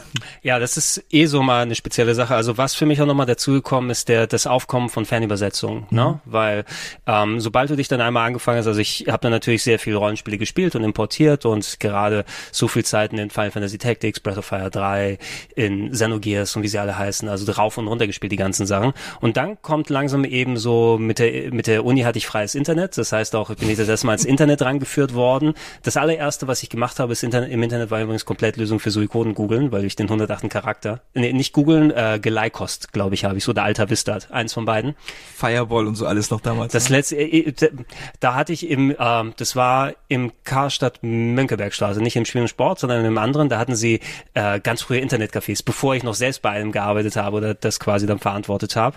Ähm, da konntest du dir für 5 D-Mark 30 Minuten Internet dann angucken. Und ich habe 5 D-Mark bezahlt und ich habe keine Ahnung, was da los ist. Und dann habe ich irgendwie, okay, hier kann ich Sachen eintippen, ich tippe mal Suikoden ein, oh, ich finde Sachen. Und da sagte mir, wo der K, wow, Na, ich war ganz baff und da habe ich gerne mal 5 D-Mark für 30 Minuten bezahlt an dieser, äh, an, an diesen komischen Rundtischen, wo dann ganz viele Monitore drumherum So waren. Ne? Ne? Ja, die dann häufig gerne äh, benutzt wurden. Aber was ich dann auch parallel zum Anfang meiner Uni-Zeit dann äh, mitbekommen habe, was eben so die Hochzeit der PlayStation 1 RPGs gewesen ist, 97, 98, als ich dran gekommen bin, dass auf einmal auch ich über Emulation Bescheid bekommen habe, was sowas geht, ne, dass du ähm, alte 16 und 8-Bit-Spiele auf einmal auf PC spielen kannst und die Spiele sind ausgelesen und kannst also ROMs und so weiter da machen.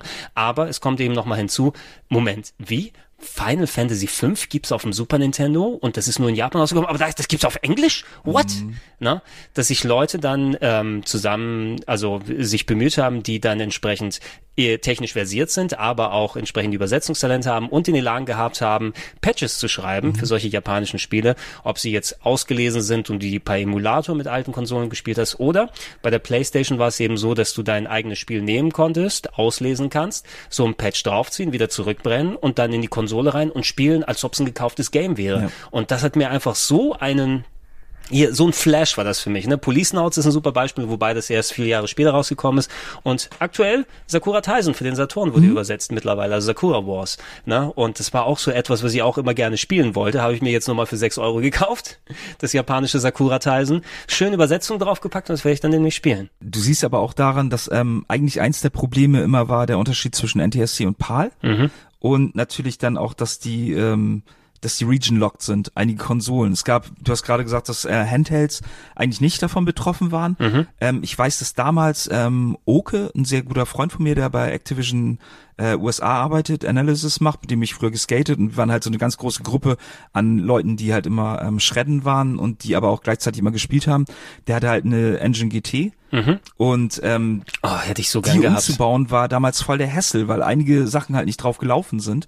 Ähm, und ja, also der hat es dann, ich weiß gar nicht, ob er die überhaupt umgebaut hat. Wie heißt denn die? Es gibt die. Turbo Express heißt die amerikanische Version. Ah, okay, genau. Und das war halt irgendwie, war halt krass, das auch zu sehen, weil ich glaube, das habe ich schon mal irgendwie erwähnt, dass man in der Bahn dann sitzt und die Kinder hören dann von der anderen Seite hören so Street Fighter Geräusche. Und- und du- was- hast ein was geht denn da? In der Hand. Ja. Und die denken dann so, was zum Teufel, wie kann Wie das sein? zum Deibel geht das und denn? dann ist halt noch in, ich glaube, das war in Farbe die Engine GT oder? Ja, PC Engine, also die Engine GT ist die Handheld-Variante der PC Engine Konsole und ähm, war sehr teuer immer in den Zeitschriften, ne? Also in, an, in Richtung 1000 Mark ging meist dann so der Verkaufspreis und natürlich das, wir haben zwischendurch immer wieder mal erwähnt, aber ein Grund dieser Umbauten ist eben der Region Lock, der Ja. drin ist, weil die Hersteller das nicht haben wollten, mit Ausnahme der Handhelds zum größten Teil, weil finde ich auch logisch. Mobil In- in unterwegs sein, genau. Urlaub. Ähm, du bist im Urlaub, du bist in die USA geflogen und äh, kaufst dir am Flughafen ein Spiel.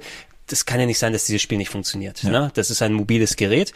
Beim 3DS hat Nintendo gesagt, scheiß drauf, ne? Also finde ich auch immer noch eine, eine Schande, dass der 3DS nicht region-free ist als ähm, Handheld. Ja, vor allem zu dem Zeitpunkt, wo man hätte sagen können, okay, jetzt habt ihr es die ganze Zeit schon irgendwie äh, nicht gemacht, warum denn jetzt ausgerechnet? Äh, Heutzutage musst du eben auch sagen, also gerade wenn wir auf aktuelle Geräte gehen, ähm, eine Zeit lang, es war auch noch wirklich nötig und ähm, es gab nicht immer sofort Umbauten und es ist natürlich durch einen, seit der PlayStation 1 von einem gewissen Teil ähm, geprägt worden, dass die Leute A, Raubkopien da machen wollten, Ja. aber es war immer der Nebeneffekt zumindest. Ne? Also wenn du so einen Umbauchip gehabt hast, dann hattest du die Wahl. Ne? Kann ich jetzt meine Importe, meine richtigen Importe draufspielen? Bei der PlayStation 2 kann ich mich erinnern, es hat sehr lange gedauert, bis es da mal einen vernünftigen Chip gegeben hat und äh, ich habe meine erst umbauen können. Ich hatte mir Metal Gear Solid 2 aus Amerika gekauft und ich musste einen Monat drauf warten, bis mein Umbau endlich dann fertig ist. Also nicht, dass es einen Monat bei dem gewesen ist, aber ich musste erst mal Geld zusammenholen und äh, das dann endlich umbauen lassen. Und dann hat die das Ding auch noch konsequent bei mir war irgendwann das Laufwerk kaputt, weil der Chip, der erste Chip, der da verbaut wurde, hat auch irgendwie physisch das Ding angegriffen teilweise. Ich glaube, es kommt aber auch noch dazu, weil du es gerade sagst mit den Chips. Also dann in den Zeitschriften drin wurden die ja trotzdem beworben. Irgendwann wurde es verboten. Ja. Bin ich der Meinung, dass man es nicht mehr machen konnte. Man durfte auch diese Umbauten nicht mehr durchführen, weil halt, ich glaube, Sony und alle möglichen Publisher haben sich halt dagegen gewehrt. Ja. Und die Sache war ähm, auch, dass die Industrie natürlich was dagegen gemacht hat. Das heißt, du hast äh, in einer Woche hast du dir deine Konsole umbauen lassen Mhm. und äh, drei Wochen später gefühlt auf einmal kamen neue Spiele raus, die halt nicht mehr auf dem Chip liefen. Mhm. Das heißt, es war praktisch, wie ich es vorhin gesagt habe, so ein Katz-und-Maus-Spiel. Glücksspiel, ja. Und Und, du hast schon hat 100, 100 oder 200 D-Mark für so einen Umbau ausgegeben, vielleicht teilweise. Genau, und das, das ist halt auch ähm, wieder so eine Sache, dass dass allein schon dadurch, dass man da nie sicher war, wenn man sich darauf ähm, spezifiziert hat oder ähm, spezialisiert hat, ähm, Importspiele zu spielen, Mhm. dann war es irgendwann deutlich günstiger, sich eine scheiß Importkonsole zu kaufen. Äh, ja, irgendwann mal, also äh, ich denke jetzt im Speziellen, da kannst du gleich gerne ein bisschen was ausführen, der Dreamcast, der Arme. Ne? Ähm, PlayStation 2 war es noch schwierig mit Umbauten, aber ich habe irgendwann auch eine PS2 dann gehabt, die kleine, wo die Chips auch ausgereifter waren und die habe ich dann lange Jahre benutzt und bei der hat es funktioniert. Meine ganz große alte PS2 ist irgendwo mal verreckt, weil der Chip einfach zu sehr das Laufwerk irgendwie angegriffen hat und nicht mehr vernünftig laufen wollte. Der arme Dreamcast eben, ich würde auch sagen, der ist äh, nicht nur an Segas Inkompetenz und vielen Marktgeflogenheiten eingegangen, sondern eben auch äh, die Raubkopien waren ein ganz großer Faktor dann davon. Ja, aber komisch, weil ähm, weil wir vorhin drüber gesprochen haben über Brennen von von Disk und sowas alles. Ich weiß, dass zum Beispiel, weil das ja GD-ROMs waren beim Dreamcast, dass das Problem wohl anscheinend da war, diesen Lead-In-Sektor zu brennen, weil der eng, enger geschrieben, keine Ahnung, ich kenne mich damit jetzt nicht so gut aus, aber das war das, was man immer so hören sagen mitgekriegt hat, dass das das Problem war daran. Im Grunde genommen konnte man die aber nachher dann doch irgendwie brennen. Es ist so, es ist so blöd beim Dreamcast eben. Also der Dreamcast ähm, hat diese GD-ROMs benutzt. Die haben sie im Speziellen so genannt, weil die zwar die Größe einer normalen CD-ROM hatten, aber ein Gigabyte Speicher draufgepasst ist durch andere Art, wie es da drauf geschrieben ist, durch diesen Boot-Sektor, der im Speziellen, du konntest nicht einfach ein gängiges PC-CD-Laufwerk reintun und dann auslesen, sondern ähm, es gibt eine Handvoll Laufwerke, die du die tatsächlich in, konnten, ne? Genau, und die kannst du heute auch noch kaufen, entsprechend, wenn du dann Sachen auslesen möchtest, hast dann spezielle Software, um dann dir Images zu machen. Oder ähm, irgendwann später wurde entdeckt, dass da keinerlei Kopierschutz oder sowas drauf ist. Es gab ja den Slot hinten für das Modem. Ne?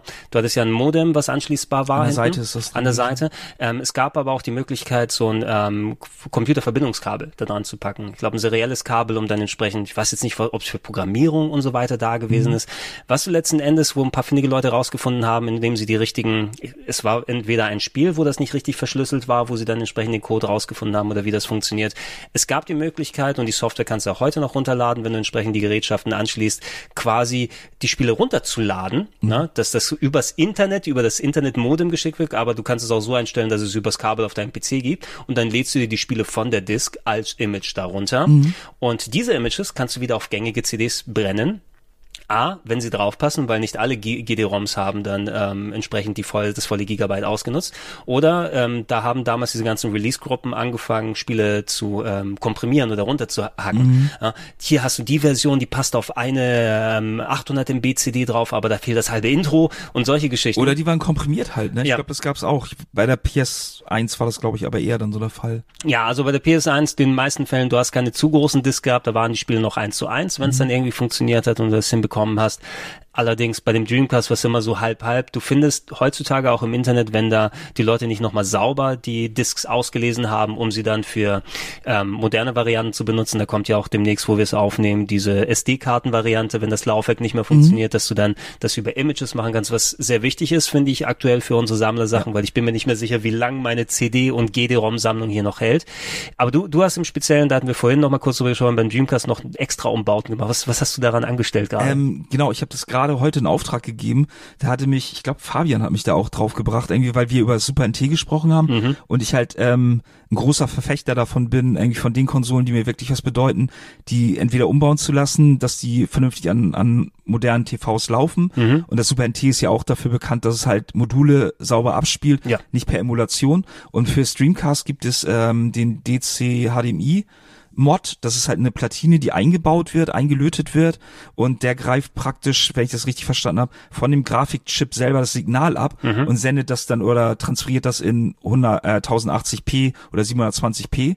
Ist ein bisschen kostspieliger, aber das war mir es halt wert, weil ähm, neben dem GameCube und dem Super Nintendo ist Dreamcast so mit meiner Lieblingskonsole und dann sehe ich das auch einfach ein, da ein bisschen mehr Geld auszugeben. Man hat auch die Möglichkeit gehabt, dieses ähm, GD-ROM-Ersatz, was du gerade angesprochen hast, auch reinzupacken, aber da bin ich dann zu viel Fan, dass die Module, äh, Quatsch, die äh, Disk lieber haben will und die dann reinpackt. Wenn es irgendwann den Geist aufgibt, okay, dann denke ich vielleicht mal drüber nach und ähm, oder wird mir vielleicht ein neues Dreamcast noch holen irgendwie oder das äh, erneuern lassen.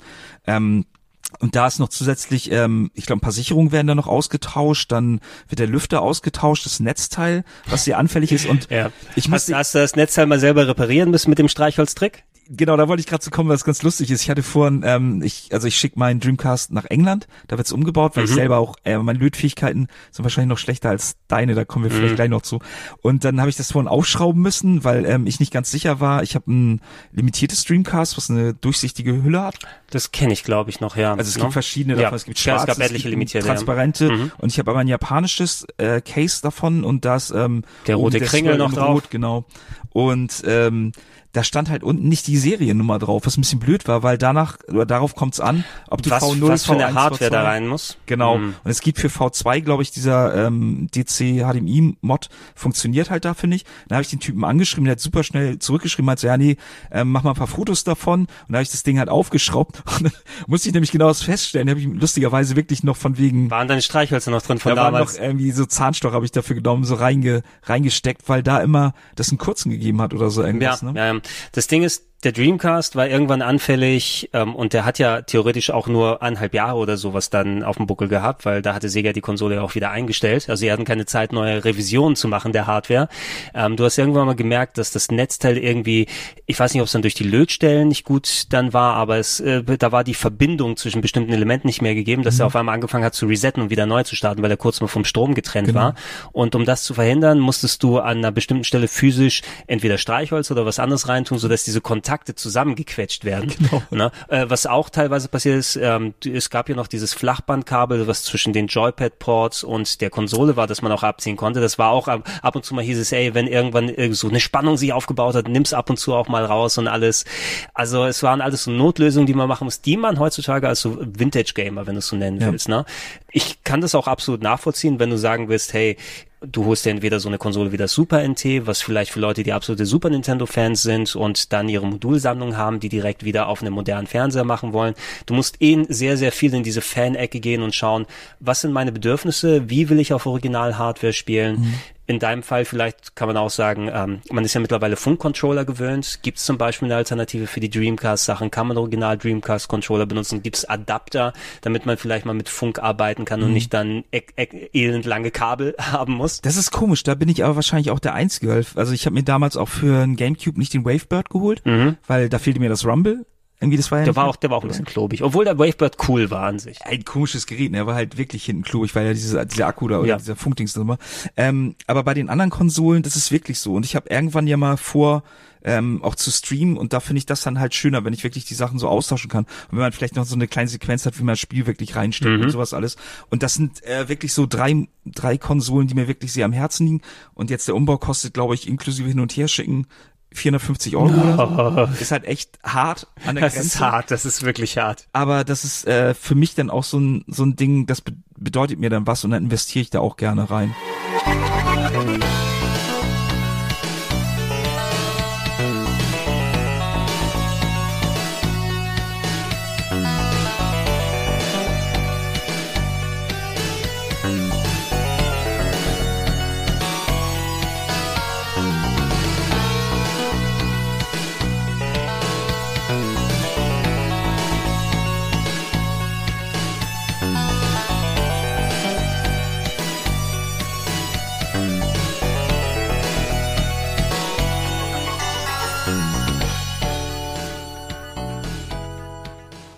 Es ist wirklich eine Wissenschaft für sich. Ne? Es gibt keine Allgemeinlösung, wenn man nochmal auf solche alte Hardware Mhm. hingeht. Und im Grunde, ich versuche, wenn ich im Retro-Club solche Sachen mal vorstelle, es gibt ja die ganzen Emulationskonsolen, die Mhm. rauskommen, wenn du sowas wie das Retron 5 hast, wo was auf Emulationsbasis funktioniert, wo du aber Modulschächte hast, Mhm. was manchen Leuten dann entsprechend mehr als genug reicht, um das zu spielen. Andere Leute wollen lieber vielleicht ein umgebautes Super Nintendo haben, das entsprechend so ein HDMI-Mod auch haben kann. Für den GameCube ist es zum Beispiel mittlerweile auch ganz interessant. Das war ja so lange Zeit, dass diese ähm, äh, Komponentenkabel so teuer sind. Ne? Wenn du dann entsprechend ein äh, digitales, gutes Signal da, daraus Lag haben willst, oder ein analoges dabei. gutes.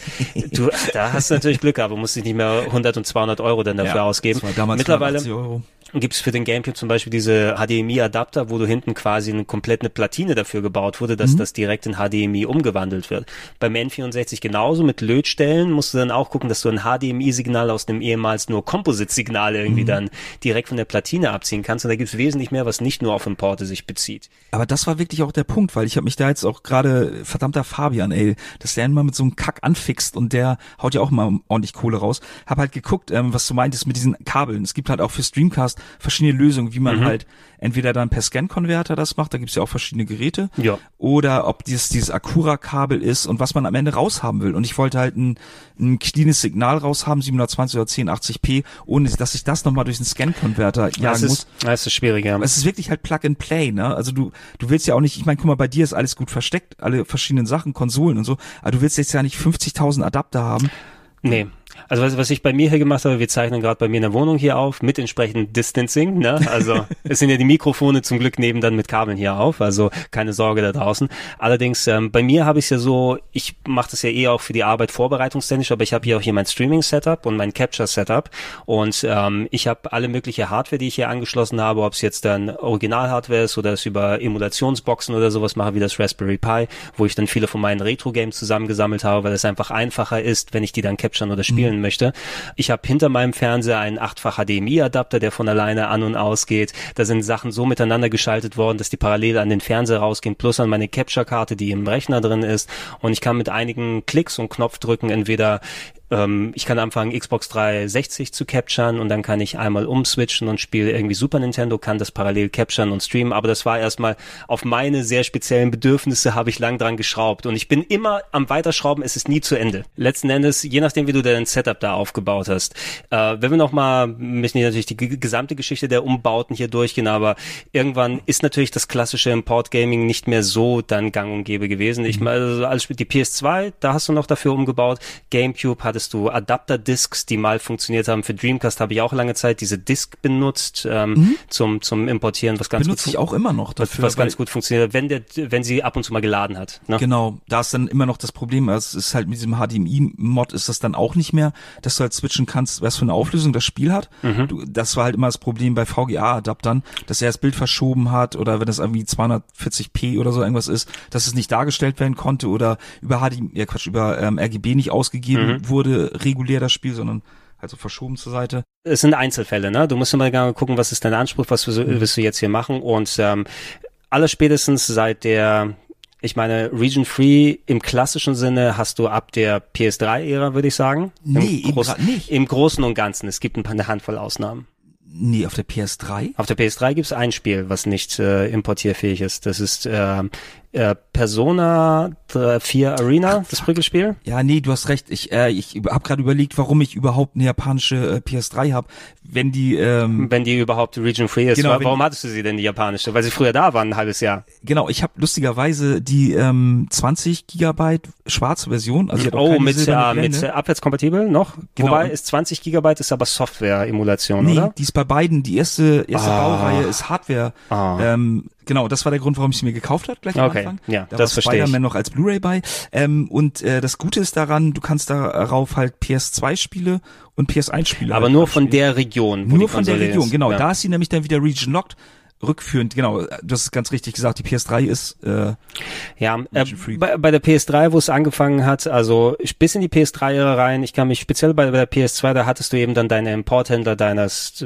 deiner Wahl, da gab es diese Tauschbörse jetzt hier nicht mehr. Nee. Ich habe mich sehr häufig, weil ich US-RPGs eben dann bestellt habe, bei äh, videogamesplus.ca war die eine Webseite, die glaube ich immer noch existiert, aber da habe ich häufig dann entsprechend Special Editions äh, vorbestellt und mitgenommen mache ich heutzutage nicht mehr so häufig, weil wenn ich Dinger dann irgendwas importiere, in den meisten Fällen, viele Spiele kommen zeitgleich raus, ob's auf jetzt PS3, PS4, Xbox One, Steam ist sehr, sehr weit nach vorne gerückt, weil da so viele japanischen Sachen auch dafür rauskommen.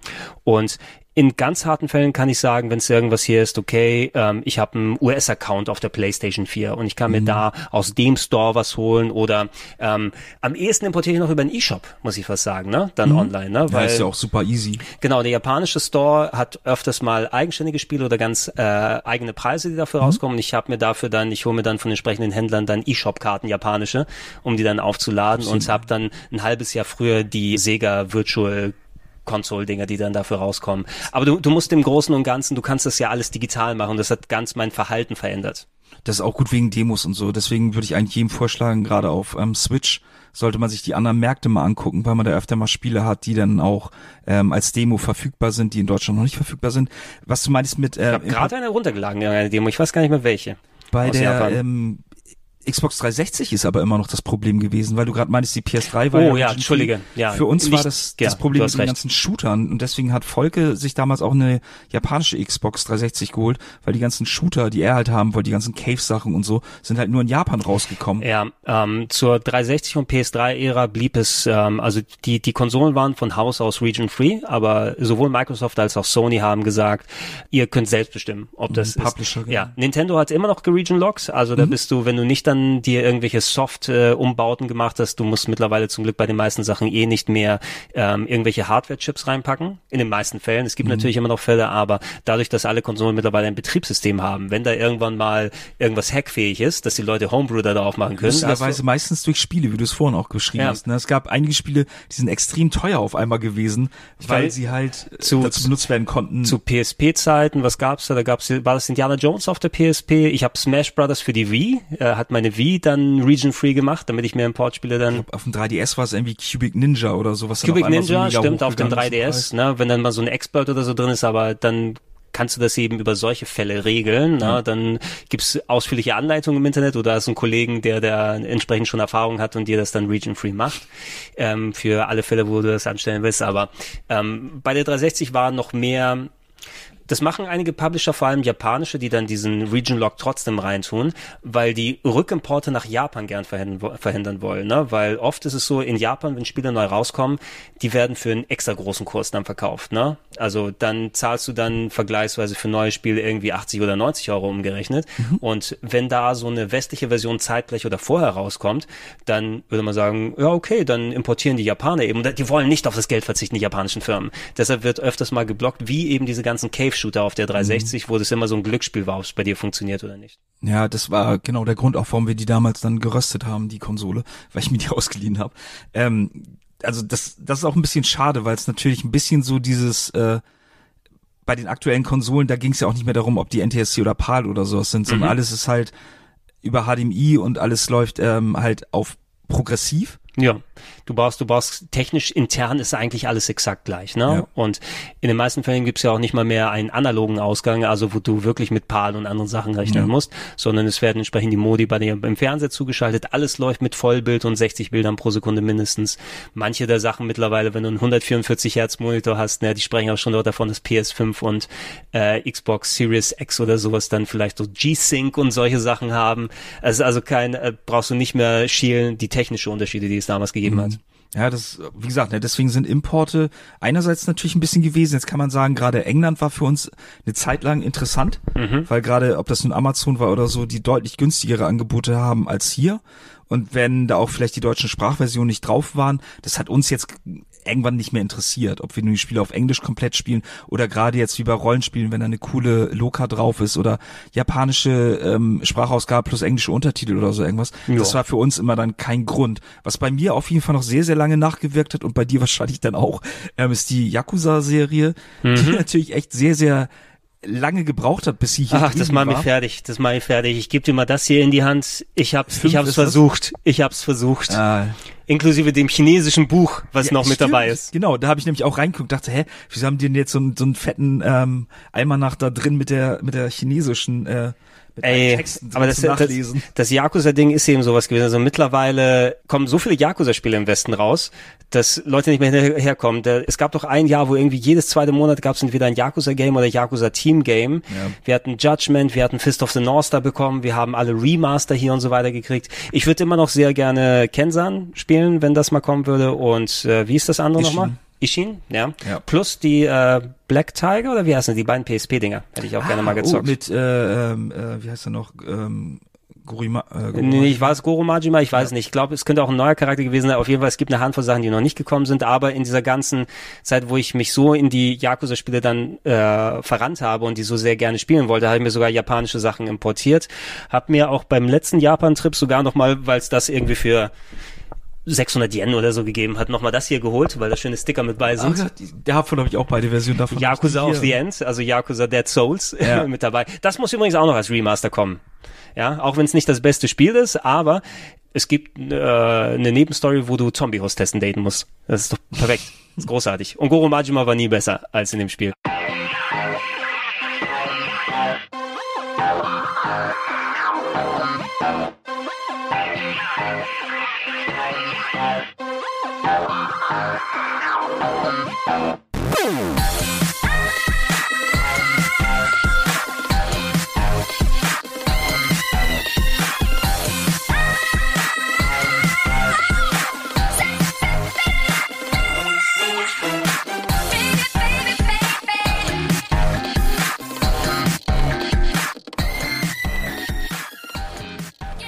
Aber da siehst du, es gibt halt auch noch eine Reihe von Spielen, die, also jetzt, eigentlich war das auch eine recht äh, nischige Geschichte. Ja. Warum das jetzt auf einmal überall übersetzt wird und die Spiele, die hier rauskommen, auch so gefeiert werden, weiß ich Ja, die durch, die durch, im- genau, die, äh, also äh, was man sagen kann, Leute, die früher importiert haben, im Speziellen sich so da investieren, das sind natürlich ein bisschen so die Meinungsmacher auch. Mhm. Das sind die, die äh, über Social Media sich darüber austauschen, die ihre Leidenschaft weitergeben, die sagen, hey, vielleicht kennst du dieses Spiel nicht oder wir möchten da was machen. Und gerade Yakuza ist eben ein perfektes Beispiel dafür, dass Leute sich selbst, so wie ich dann japanische Spiele importiert haben und kein einziges Wort Japanisch sprechen können äh, und trotzdem solche textlastigen Spiele angefangen haben zu spielen. Und der positive Nebeneffekt ist, dass das langsam Fahrt aufgenommen hat und Yakuza mittlerweile ein Mainstay geworden Ja. ist im, im Westen. Ne? Und wenn ich heutzutage sowas dann mache, ich habe nicht mehr viel voll der alten Hardware, aber auch ich habe mich dann eben eingedeckt. Ich bestelle immer noch regelmäßig auch ältere Spiele, weil die vor allem auch günstig speziell als Importe sind. Ich konnte nicht weggehen und mir beim letzten Japan-Trip nicht die ähm, Super Mario Famicom Games damit nehmen. Also die sollte man einmal mit dabei haben zum Beispiel und äh, macht es mittlerweile von der Sammlerseite aus her. Spieltechnisch kannst du natürlich über x-fach Varianten mittlerweile über die Spiele verfügen. Ne? Das, diese Grenzen sind nicht mehr vorhanden. Das ist heute ja, wie gesagt, erst abgeschickt, dieses, ähm, diesen Umbaukram. Musste ich erstmal dann bei Ninden Games nochmal draufgehen und einfach ein paar, ein paar Dreamcast-Spiele bestellen, ähm, die ich unbedingt nochmal Was haben hast du dir geordert? Äh, Crazy Taxi 1 und 2, Virtual Ja. Tennis 2, aber alles die japanischen Versionen. Ja, natürlich gut. Ähm, Virtual Tennis heißt es anders auf Japanisch? ja, Nee, Power Smash Tennis. Power heißt das, Smash ich. Tennis, ne? Ähm, dann, was habe ich noch? Ähm, lustigerweise Dino Crisis habe ich mir noch bestellt. Ja, das ist gut, auf dem Äh, Dreamcast. Power Stone und irgendwas anderes war da noch bei. Also einfach nur Sachen, die ich jetzt noch nicht hatte. Aber das, das Gute ist daran, und deswegen habe ich die Dreamcast eigentlich auch so, ich habe Eldorado Gate zum Beispiel. Das ist ja Oh, das hast du ja, das hast du ja komplett, oder? Genau, da habe Eldorado ich diese, diese große Box von. Dann natürlich sowas wie Marine Fishing, was ich einfach super liebe. mit, dem geilen äh, mit Angelcontroller. inklusive dem Angelcontroller Ja. mit Und- dabei.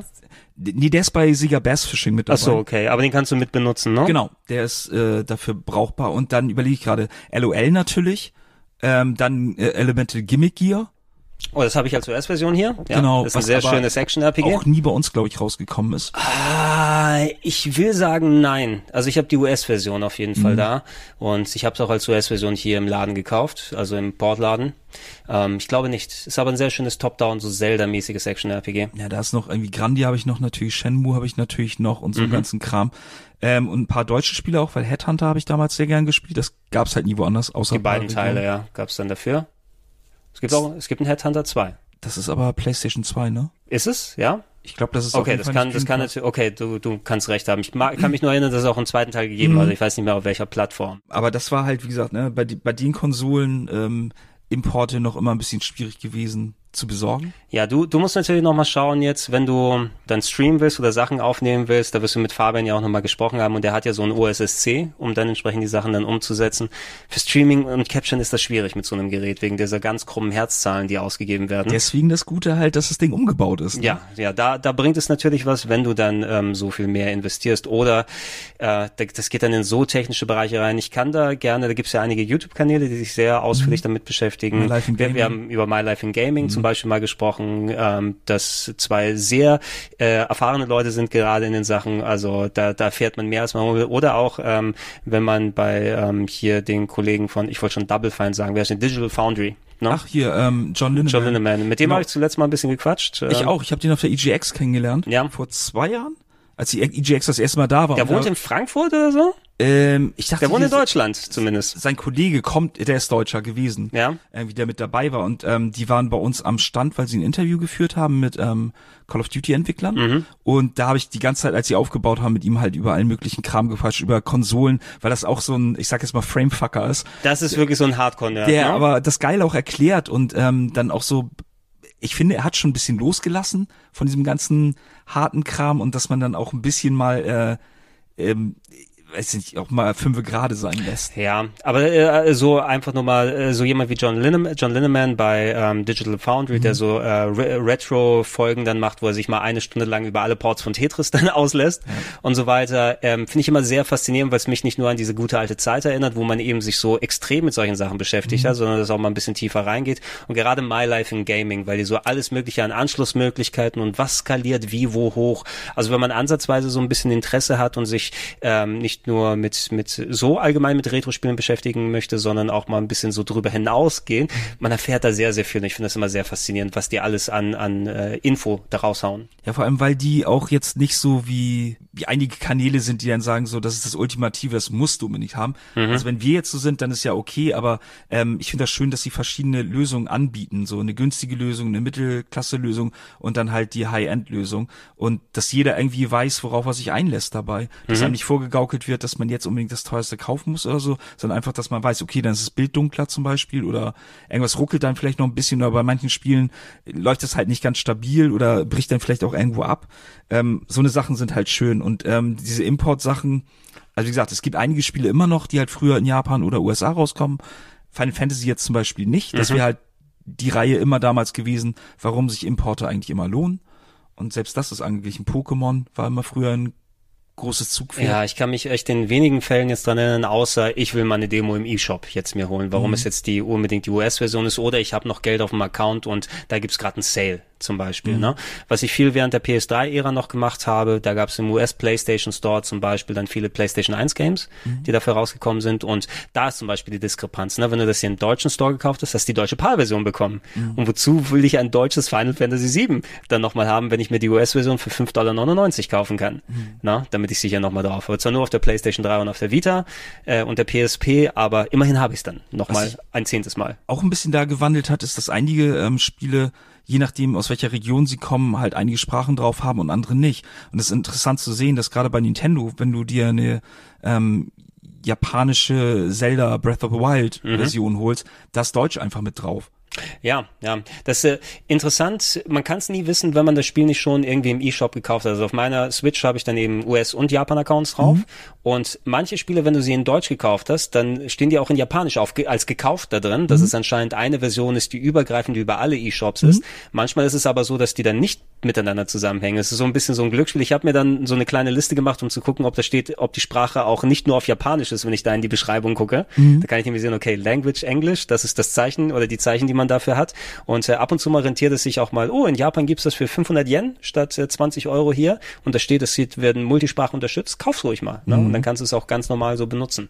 Aber dann, also das letzte, wann war denn, oder was war die letzte Konsole denn, die man irgendwie gemoddet hat, um Importe zu spielen dann wirklich? Dann war es die PS2? Klassisch würde ich fast sagen, richtig gemoddet habe ich wahrscheinlich wirklich die PS2 als letztes bei mir, weil Danach habe ich, wenn dann Discs benutzt beim GameCube, wenn mhm. du von danach sprechen willst. Und dann waren wir eben schon in der Ära, wo es eher ums Hacken ging ne? Mhm. wo du dann äh, Festplatten drin hattest und das war bei mir die, die ganz alte Xbox, die ich mir speziell auch zu dem äh, Grund geholt habe. Ich hatte nicht großes Interesse an Halo und den anderen Sachen. Retro-Sachen. Ne? Äh, es ist eben mhm. mein Media Center geworden. Ne? Ob du jetzt so emulierte alte Retro-Sachen spielen kannst oder eben, dass du dir eine Freigabe auf dem PC machst und Sachen da drauf streamen kannst auf deinen Röhrenfernseher damals. Das war ich war baff, ne, was du damit alles anstellen kannst. Oder Spiele auf die Festplatte direkt installieren, so dass du nicht übers Laufwerk dann äh, angewiesen bist, so dass du deine Spiele Spielesammlung auf der Konsole drauf hast. Das ist eher der Faktor, der heute stattfindet, weil es ja mehr Computer geworden sind seit mhm. der Xbox. Ne? Und da würde ich fast sagen, dieses klassische Umbauen, einen Chip dazwischen jagen, damit du irgendwelche solche Regionen äh, aushebeln kannst. Ähm, du wirst eher zum, zum Bastler. Ne? Und in den wenigsten Fällen, um dann eben dieses Spiel holen zu können, sondern dann holst du einfach das japanische Spiel oder kaufst es im Shop.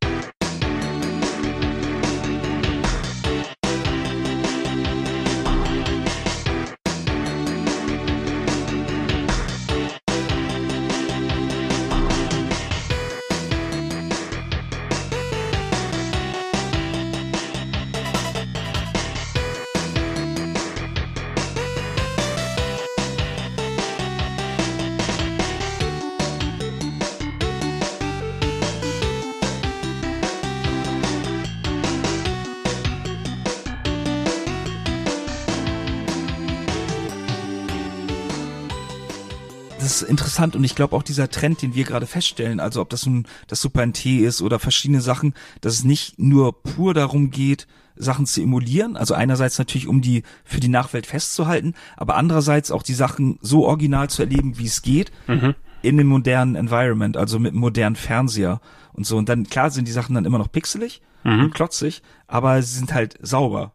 Ja, ja, ja. Ansonsten schaut euch gerne da mal ein paar Retro-Club-Folgen an. Da sind Marc und ich bei einigen dabei gewesen und ich habe noch ein bisschen was mehr äh, da dabei gehabt. Und äh, ja, also ich glaube nicht, dass ich irgendwann mal aufhöre, die Retro-Flagge äh, hochzuhalten. Und das Beste ist, mit mehr Abstand, Retro wird ja nicht weniger, weil neue Sachen werden Retro. Ne? Ja, das, ich weiß gar nicht, ich, ich habe ja die Retro-Gamer im Abo. Mhm. Ich weiß gar nicht, wo sie die Grenze ziehen, ab, ab wann Sachen Retro was ist, sind. Kannst du für dich sagen, also ich habe, weil ich ja so viel Feedback über den Retro-Club bekomme mhm. und auch viel dann so in unserer Altersklasse ist, ne, die eben dann mit den Videospielen groß geworden sind in den 80ern und äh, 90ern, ähm, dass die, ja, da lächelst du ein bisschen verschmitzt, ne? ähm, dass die, zumindest wir, wir haben den Vorteil, wir sind parallel mit den Videospielen groß geworden, ne? Wir haben also alles erlebt und manche Leute eben, du musst das Verhältnismäßige sehen, okay, alles nach äh, NES ist für mich nicht mehr Retro, gibt es einige, die dann sagen, mhm. aber wenn du jetzt bedenkst, PlayStation 3 ist 14 Jahre alt. Ja. Ne? Rechne mal zurück, PlayStation 3, ähm, das ist der Unterschied zwischen NES kommt raus in dem Jahr 2000. Ne? Und dann würdest du im Jahr 2000 NES nicht Retro bezeichnen. Ja, das ja? ist das halt. Ne? Was, was ist Retro für einen selber? Sind es Pixel für dich nur oder ist Polygon, geht das auch schon? Ist, vielleicht ist es auch eher so ein Gefühl. Also Super Nintendo ist für mich Retro und GameCube ist eigentlich weiß ich nicht, ob das daran liegt, dass es schon diskbasierte Konsole mhm. ist, fühlt sich noch nicht so nach Retro an, aber vielleicht ist es einfach die Verklärtheit, die man dann so ein bisschen es, hat. Es kommt wahrscheinlich, also je, jeder hat für sich sein das andere Gefühl und vor allem eben also mit, mit fortschreitendem Alter schreitet ja auch für einen Gefühl die Zeit dann schneller weiter mhm. voran, ne? Und äh, wenn du jetzt bedenkst, wann war GameCube 2002, 2003 mhm. oder so, so um den ja. 18 Jahre, ja? 18 Jahre GameCube. Ne? Das ist also, ähm, da waren Leute, die heute Gamecube spielen können, die waren damals noch nicht geboren. Ne? Ja. Und du musst es eigentlich relativ dann eben so sehen. Auch äh, PS3, muss man eben sagen, ne? 14 Jahre. Das ist ja. Und PS3 würde ich eigentlich nicht als klassische Retro-Konsole sehen, weil es eben noch sehr modern aussehen können, die Spiele. Aber irgendwann kannst du doch sagen, okay, das ist für mich nicht Retro, aber du hast schon deine 14, 15 Jahre dann zurück, musst du dich da denken. Ich glaub, das ist der Sprung, weil wir sehen ja auch gerade ähm, auf dem Bildschirm läuft Soulblade, mhm. ähm, hat glaube ich viel mit Polygongrafik zu tun, ist besser also, sich verändert Soul Calibur. Texturen. ähm, also wenn ich jetzt daran zurückdenke, das N64 ist für mich halt eher eine Retro-Konsole als auch die PlayStation 1. Oh, also ja, die ich gruppiere die doch ganz gern zusammen, Saturn, PlayStation und N64, weil es eine Generation ist. Es ist die Generation, aber auch es ist eben das Großwerden der Polygonoptik, ne? wo ähm, die Spieleentwickler wegen der neuen Technik in Kauf genommen haben. Du siehst ja, wie schlecht teilweise einige Sachen gealtert sind. Ne? Killing äh, the Blood. Killing the Blood. Ne? Oder dann manche Sachen, die mit die, die, die wabernden Polygone auf der Playstation mit äh, 25 Frames pro Sekunde oder weniger. Zelda 64 läuft mit 20 Frames und weniger dann meist. Ne? Ja. Ähm, und du musst schon dich so ein bisschen vom Anspruch her zurückschrauben, aber bei den späteren Sachen ich versuche zumindest, ich lasse es ein bisschen fließend bei mir. Ich, ich versuche mich auch hinzufühlen beim Retro-Club. Ne? Was würde ich jetzt als Retro-Club zählen oder nicht? Na, ähm, wenn du dir dann äh, entsprechende jüngere Zielgruppe dann dazu holst, was ja viele YouTuber dann auch haben, da wenn sie anfangen mit Minecraft und anderen Sachen zu streamen, die eine andere Zielgruppe dann ansprechen, für die ist Retro vielleicht das iPad. Ne? Mhm. Kannst du sagen, weil das haben sie gespielt, als sie Kleinkinder waren. Aber ja, das ist eine Diskussion für den anderen Tag, würde ich sagen. ähm, ja, Marc, ich bedanke mich bei dir, dass wir mal ein bisschen reminiszieren konnten, ne? bei sowas, weil ähm, als jemand, der lange Jahre Video spielt, sowas lässt einen auch nicht los. Ne? Nee, also wie gesagt, ne, wir sind halt, oder ich bin auf jeden Fall ja noch ein, ein ganz kleines bisschen älter als du. Ich bin wirklich aufgewachsen mit diesen ganzen Pong-Konsolen und mit den ganzen Pong-Clones. Ich, ich hatte so. auch einen Pong-Clone da. Das ist halt ne? irgendwie, man hat praktisch. Ich war aber auch ein Nerd. man hat praktisch alles mitgekriegt und ich finde dieser, dieser unfassbare Wandel, also braucht man sich nur mal angucken, wie sah Grafik vor 30 Jahren aus? Und was haben wir gespielt und was sehen wir jetzt gerade mit Fotorealismus und und äh, Photogrammetry, was nochmal irgendwie eine Stufe weiter ist, gerade was Umgebung und sowas irgendwie angeht. Das ist einfach Wahnsinn, wie sich das entwickelt hat und trotzdem kann man auch Spaß mit alten Spielen haben. Ja, also ich, ich finde, ich kann bei mir recht schnell immer den Schalter umlegen und ich denke, es ist eben was Spezielles, was äh, ich auch vorhin schon mal kurz erwähnt habe, auch wenn du ein kleines bisschen älter bist, aber du bist auch parallel zu den Videospielen und Computerspielen groß geworden. Ne?